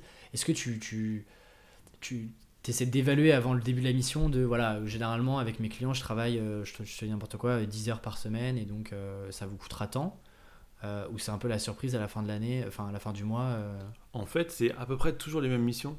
Donc c'est à peu près toujours les mêmes tarifs en fait à la fin du mois. Donc il n'y a plus trop de surprises maintenant. C'est des accompagnements assez réguliers tu vois, par exemple, euh, je vais, euh, pour, euh, pour une entreprise, je vais, je vais chapeauter un peu la création de contenu et les réseaux sociaux. Donc, calendrier de publication, tout ça, machin. Et un peu de netlinking. Et finalement, à la fin, ça fait à peu près toujours les mêmes, les, les mêmes factures. Et ton prix à l'heure a augmenté. Aujourd'hui, il, était, il est de combien? Et hier, il était de combien? Est-ce que ça a augmenté? Peut-être pas d'ailleurs, mais. Non, il n'a il a pas augmenté. Et en fait, j'ai, en fait c'est vraiment le, encore une fois l'enfant gâté. Comme j'avais pas spécialement envie d'avoir des clients, j'avais mis dès le début, j'avais mis 100 euros de l'heure. Et du coup, comme j'en ai eu, et eh ben euh, maintenant je suis toujours au même tarif, ce qui est pas mal, je trouve. Ce qui est, mais, euh, mais non, j'ai, j'ai, pas j'ai pas j'ai pas eu l'intention d'augmenter moi mon objectif ça va pas être d'augmenter mon horaire ça va être de m'orienter vers du standardisé et comment tu fais du coup cette euh, partie standardisation qui est un peu. Euh, enfin, je vois, moi, c'est question que je me pose, ou comment est-ce que euh, bah, tu peux aussi aller un peu plus vite, avoir des packages, avoir aussi moins de temps de négociation Comment est-ce que tu as une idée de, du, chemin que tu vas emprunter pour réussir à standardiser ton, enfin, ton ou tes services? Ouais, ouais. Mais ça, ça, va être. Je vais essayer de faire une.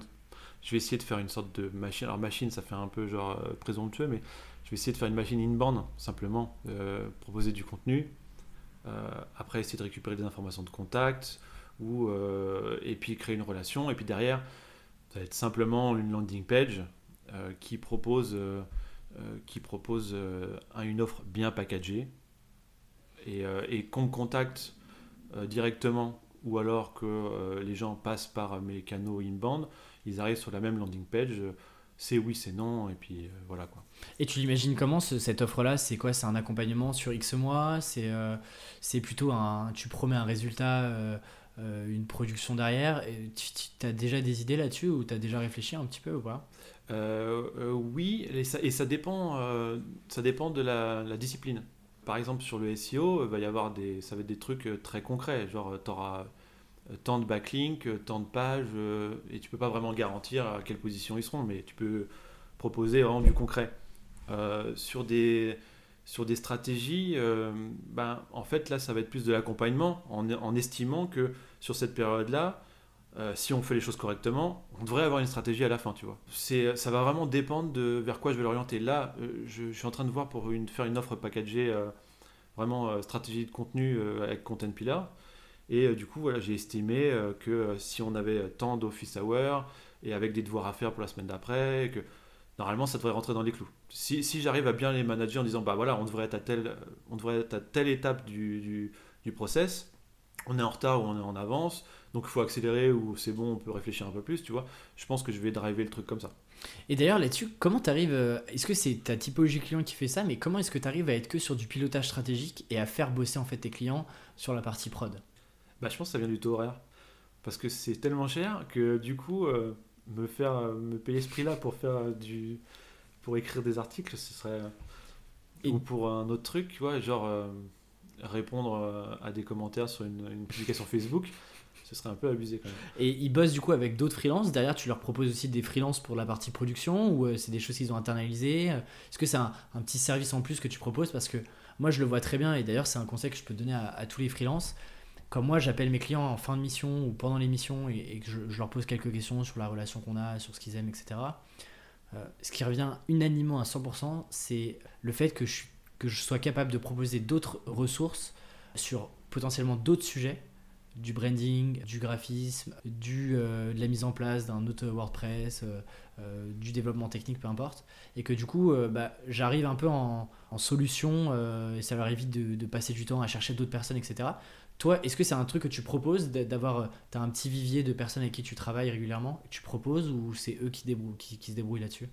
Bah, Honnêtement, ça m'arrive qu'ils me, me demandent si je connais des gens, mais c'est plutôt rare en fait.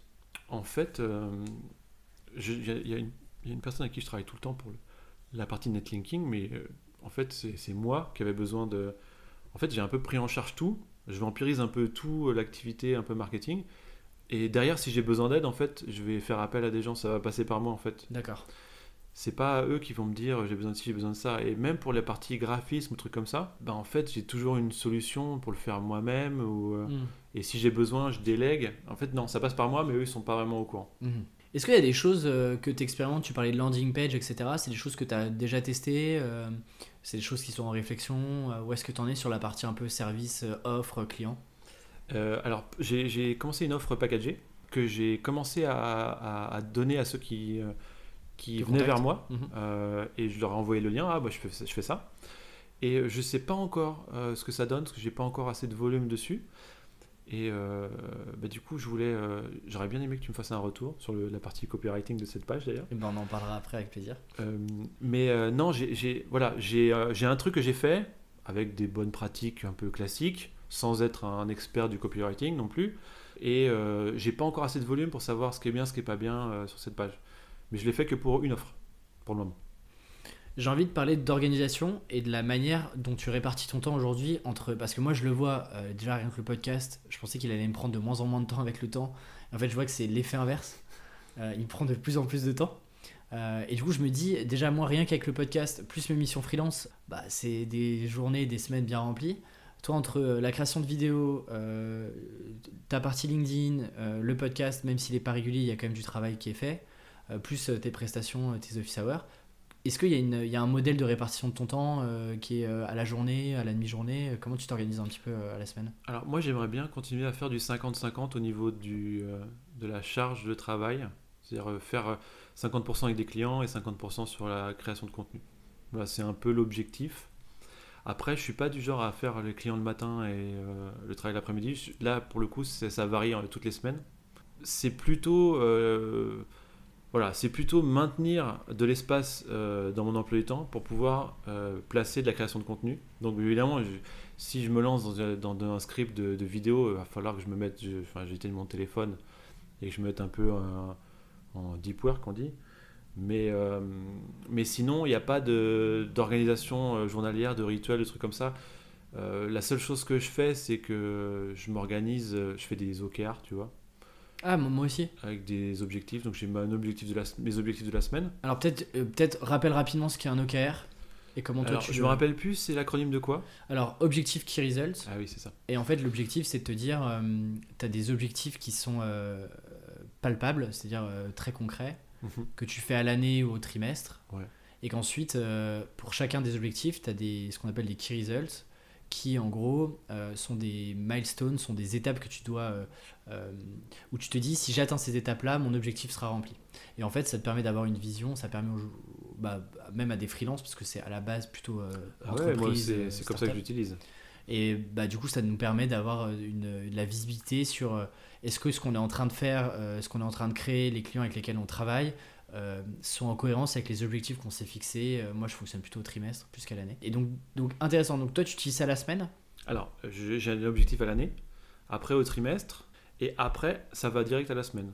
Et du coup, euh, voilà, je, je- je- fais des, bilans à la fin de la semaine, savoir est-ce que ça, ça va dans le sens de l'objectif du trimestre, et puis après, est-ce que ça va dans le sens de l'objectif. À la fin du trimestre, est-ce que ça va dans le sens de l'objectif de l'année, tout ça. En fait, je me suis auto. Auca- aucarisé, quoi. Et c'est quoi C'est des objectifs plutôt de business, de, de chiffre d'affaires, euh, de nombre de clients, ou c'est plutôt des objectifs de création de contenu, de création de communauté euh Eh ben, euh, au niveau année, c'est du chiffre d'affaires. Et plus tu descends, et plus c'est sur du, du- de ce que je pense qui me ferait aller vers là. Tu vois, donc par exemple, à la semaine, ça va être écrire telle vidéo, enregistrer tel podcast. À- au mois, ça va être publier trois vidéos, publier deux podcasts, tu vois. En étant très. Parce qu'il y a plein d'autres trucs, mais en étant très, très Mhm. simple. Et euh, tout ça dans l'objectif du chiffre d'affaires, tu vois. Parce que, euh, voilà, l'objectif étant. euh, après, c'est vraiment. C'est, euh, faudrait que je te. Enfin, je pourrais pas te montrer parce que j'ai pas mon ordi, mais du coup, en gros, tu as les, les expectatives d'objectifs. Donc, ce qui est client régulier, euh, offre d'accompagnement, tu vois, parce que j'ai j'ai des, des espoirs de, de- de- de faire de l'argent sur des offres d'accompagnement et potentiellement sur de la formation en ligne, tu vois. Et euh, j'ai tout, tout- toutes sortes d'étapes pour essayer de faire augmenter ce chiffre d'affaires fi- final avec ces, euh, ces différents leviers, quoi. Et tu utilises des outils euh, d'ailleurs dans ton quotidien pour mieux t'organiser, avoir une vision plus claire de ce que t'es- objectifs, etc. Trello. Ok, Tout est sur Trello, toi tu. Ouais, ouais, moi je fais, je fais que Trello. Et j'ai des. Alors, encore une fois, c'était une vidéo de Jean de la Roche-Brochard qui l'expliquait. En fait, c'était une, vidéo où il expliquait ses process pour arriver à une box zéro euh, le dimanche soir ou un truc comme ça. Je me souviens plus euh, comment s'appelle cette vidéo. Et euh, il expliquait ses, to-do list. hein, qu'il a des to-do sur les choses qu'il faut absolument tacler, les choses qui sont pending, tu vois, les choses. et puis, tu as, les choses. qui sont pas prioritaires, tu vois, les choses qui sont pas vraiment prioritaires, sont pas prioritaires. Et puis en fait, tu t'aperçois que tu viens là, que tu décales, et puis tu t'aperçois qu'une fois qu'ils sont arrivés dans le non prioritaire, bah en fait, tu peux les supprimer parce que tu les feras jamais. Et puis voilà, j'ai un peu agrémenté ce truc-là parce que j'ai fait aussi une partie. euh, en fait, j'ai mélangé un peu vie perso, vie euh, professionnelle dans le même euh, Trello, et j'ai une partie euh, vie sociale où du coup, je mets, il faut que j'appelle ma tante, faut que je, et je les mets en- dans mes to-do en fait. Et du coup, il y a mon truc, ah, il faut que j'appelle ma tante. Et du coup, ça fait partie de mes- ma to-do de la journée. Quoi. Non, mais c'est intéressant. Tu vois, c'est maintenir une fréquence de relation avec les gens avec qui tu as envie de maintenir une fréquence de relation, tu vois. Et du coup, il est organisé comment ton Trello? Il y a, il y, a, il y a quoi? C'est à la semaine? C'est du coup, c'est vraiment un outil de pilotage que tu utilises à la semaine ou plutôt au mois, au Euh, trimestre? non, en fait, euh, il- lui, il bouge pas. Il est, c'est pas un truc qui, qui, qui est à la semaine, c'est euh, quelque chose que je vais modifier tous les, tous les dimanches soirs. D'accord. Tous les dimanches soirs, j'arrive dessus et je modifie les- le Trello, quoi. Et ce qui te permet d'avancer du coup sur ta semaine. Mhm. Enfin, d'avoir en tout cas une vision sur, euh, sur la semaine Ouais. qui va se passer. On passe aux dernières questions. Euh, première question, tu la connais. Du coup, quelle est toi ta représentation de la réussite? Eh bien, euh, bah, en fait, ça, dépend si on parle euh, de réussite au sens large ou bah, de, d'une, d'une réussite. D'une réussite, c'est quand tu réussis un truc. Voilà, bon, voilà, je me suis pas mouillé. Mais la réussite au sens large, bah, en fait, ça n'existe pas, quoi. C'est un peu le truc que j'ai découvert. J'ai découvert, ça n'existe pas du tout, mais pas du tout. C'est juste euh, relatif et à un instant T. Et ce qui est une réussite à un moment pour toi, l'est surtout pas pour quelqu'un d'autre et encore moins pour toi-même euh, deux semaines après, tu vois. et, et toi, par exemple, dans, dans une logique business, aujourd'hui, un instant T, où tu racontais que à l'époque, euh, ta réussite, c'était euh, d'arriver euh, chez Radio France. Ouais, j'ai Radio France. Là, aujourd'hui, en tant que consultant, ce serait quoi le moment où, un des momentum où tu dirais, ok, là, j'ai réussi, j'ai- accompli quelque chose de, de- de cool pour moi? Ce, serait, ce serait du chiffre d'affaires, je pense. Ce serait un chiffre d'affaires qui, à l'heure actuelle, me, me, bien. Parce que je me dirais, avec ce chiffre d'affaires, je pourrais faire ce que je veux. Euh, je pense que c'est juste ça. Mais euh, ce serait associé aussi à la manière euh, dont le chiffre rentre. Parce qu'il faudrait quand même que ce soit un minimum processisé et un minimum service. Ça peut pas être juste... en fait, je ne vois pas sur le long terme uniquement du, vente de temps en mode freelance. Pour moi, le freelance, c'est euh, une période intermédiaire, euh, le temps de trouver un moyen de scaler quelque chose. Plus ou moins, plus ou moins, mais de scaler un petit peu. Pour moi, ça ne peut pas rester éternellement du freelance 100% où tu vends ton temps. Et c'est quelque chose d'intéressant que j'avais pas forcément saisi avant de lancer ce podcast-là et de rencontrer autant de freelance, euh, consultants, personnes qui ont lancé des collectifs, etc. Et je me rends compte que euh, pour 90% des gens, c'est effectivement pas un objectif en soi d'être freelance, mais plus un moyen soit de gagner euh, du temps pour faire des projets, euh, pour prendre du temps juste pour toi, ou alors de monter quelque chose de plus grand, donc une agence par exemple. Mais effectivement, c'est pas un, c'est pas un état fini en tant que tel de comme pourrait l'être par exemple un CDI, tu vois. J'ai l'impression que vraiment à chaque fois c'est une étape intermédiaire vers quelque chose d'autre. Parfois on sait pas vraiment quoi, mais on se dit juste que c'est euh, une, marche euh, sur le grand escalier. euh. Ouais. Et ça peut être d'ailleurs pour quelqu'un qui n'aime pas spécialement le freelance et qui se voit plus dans des entreprises, ça peut être une période de un an de sa carrière où il va avoir de la visibilité, se valoriser, apprendre plein de choses et après lui, lui permettre d'avoir des postes plus intéressants euh, dans une carrière en CDI. C'est quand même quelque chose qui, euh, qui, doit, qui peut être utilisé comme ça et qui est très rarement vu comme euh, un, un tremplin pour une carrière en entreprise. Quoi. Ouais, je, te, je te rejoins complètement. à- au même titre que les personnes qui, par exemple, lancent une boîte, crachent une boîte au bout de deux ans, arrivent directement sur des postes beaucoup plus importants, alors que bah, la boîte a craché, ça veut pas dire que Ouais, ouais. tu vois ça a mal été fait. Quoi. Euh, Est-ce qu'il y a des blogs ou des personnes que tu suis régulièrement euh, qui t'inspirent euh, Ça peut être français comme américain, comme peu importe. Bah, en fait, je lis plein de. En fait, je lis plein de- de- de- d'articles, de, moins en moins. J'ai de plus en plus la flemme de lire des articles, pour être honnête. Et je suis de plus en plus sur les vidéos. Mais alors, le truc, c'est que. Alors, forcément, je m'intéresse toujours à la dernière vidéo de Brian Dean, euh, le dernier truc. Alors, Neil Patel, j'ai arrêté, bien que j'ai beaucoup d'affection pour Neil. Neil, si tu nous écoutes. Euh, mais bon, ah, c'est un peu trop généraliste, fourre-tout, ça, m'intéresse moins. Je vais vraiment euh, aller chercher du contenu sur des, des- des- sujets qui m'intéressent et je vais tomber plus ou moins sur, sur presque tout le temps les mêmes personnes, mais je ne suis pas une personne pour la suivre. Bien que je sois abonné à des, à des newsletters, je suis abonné à des chaînes YouTube et du coup, euh, forcément, quand ça arrive, je le vois passer. Mais mes plus grandes sources d'inspiration marketing sont pas dans le marketing.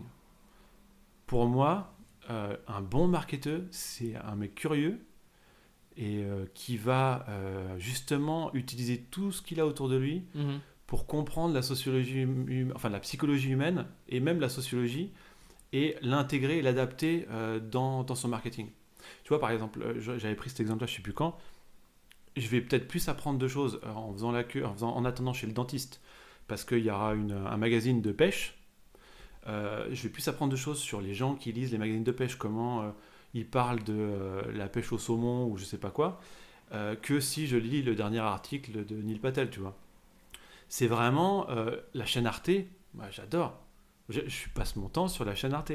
Les, tous les trucs historiques, voyais un truc, bon, là c'est directement lié, mais ça s'appelait Propaganda, euh, l'article. Euh, pas l'article, la vidéo s'appelle Propaganda et ça explique comment euh, les gens ont commencé à faire de la propagande de guerre pour, pour, pour pousser l'opinion publique américaine dans la Première Guerre mondiale. Et du coup, ces mecs-là se sont re- reconvertis dans des marques de cigarettes et tout. Ils ont, ils ont, appliqué leur technique de propagande de guerre à la vente de cigarettes. Bon, cette vidéo, elle est géniale. Euh, elle est super. Mais par contre, euh, euh, la, bio la bio d'un mec qui a rien à voir. Il y, a- toujours un truc à gratter dans quasiment tous les contenus que tu peux voir. Il y a toujours un truc à gratter intéressant en marketing. Et pareil dans les rencontres sociales. J'entendais la dernière fois dans ton podcast Oussama qui disait, qui discutait avec les chauffeurs Uber. Il n'y a pas une personne euh, qui n'a pas un truc intéressant à raconter que tu pourras retenir et utiliser euh, dans le marketing. Et moi, je me rappelle qu'à un moment, je faisais beaucoup de blabla car entre Nantes et Paris. Et c'était pas spécialement pour l'argent, c'était juste pour discuter avec des gens euh, différents et comprendre comment ils voyaient les choses, qu'est-ce qui les intéressait, c'était quoi leur bénéfice émotionnel, tout ça. En fait, c'est plutôt ça qui, qui m'inspire vraiment. Quoi. Et alors, je vais te faire une confidence. Il y a euh, Alexandre, euh, qui écoutera sûrement le podcast, euh, qui se reconnaîtra, qui lui adore discuter avec son coiffeur et apprend des choses marketing avec son coiffeur qui sont géniales. Donc, euh, n'hésitez pas à discuter avec euh, oui. votre boulanger, votre coiffeur. En fait, ouais, si, euh, même, même si il a pas l'air d'être intéressant, ils ont toujours un truc intéressant à raconter sur la façon dont ils voient la vie. Les, les gens, c'est une- un puits d'informations. Il faut vraiment rester toujours curieux. C'est vraiment le truc, c'est la curiosité. Quoi. Est-ce qu'il y a un livre que tu recommandes régulièrement? Alors, moi, j'adore les biographies. Bah, pour- un peu pour les mêmes raisons, parce que quand tu vois le parcours des gens. Donc, en fait, n'importe quelle biographie est forcément intéressante. Euh, C'est quoi la dernière biographie que tu as lue là euh, récemment? Dino, de- c'est la biographie de Dean Martin. Et euh, du coup, les biographies, et sinon, il y a, moi j'ai- j'aime bien les, les trucs un peu classiques, genre, je sais pas, l'étranger, Voyage au bout de la nuit. Tu vois, si je devais conseiller, ouais, je veux dire, tu veux de la littérature, Voyage au bout de la nuit, t'es bon. Après, sur des trucs, euh, voilà, les trucs, je lis les trucs business, évidemment, mais je vais pas t'en parler parce que tout le monde en parle, on s'en fout. Je vais pas te dire Robert Cialdini, tu vois, ça sert à rien. Euh, par contre, euh, euh, Le Prince de Machiavel, Ah oui, on en a déjà parlé. alors, voilà, je pense que potentiellement, euh, les gens qui écoutent ce podcast, ça peut les intéresser. Oui, oui, on- alors je sais pas si c'est sur le podcast qu'on en a parlé, mais euh, effectivement, on m'a déjà plusieurs fois recommandé euh, Le Prince de Machiavel. ouais. Moi, je suis plus prince de Machiavel que l'art de la guerre de Sun Tzu. Je trouve qu'il y a trop de décapitation dans l'art de la guerre de Sun Tzu. Le prince de Machiavel, est- c'est intéressant. C'est bon, c'est Et l'histoire est, l'histoire est quand même euh, Ouais. super intéressante. Dernière question. Si tu avais un tableau géant visible par le monde entier, qu'est-ce que tu écrirais dessus? Alors, du coup, ça dépend.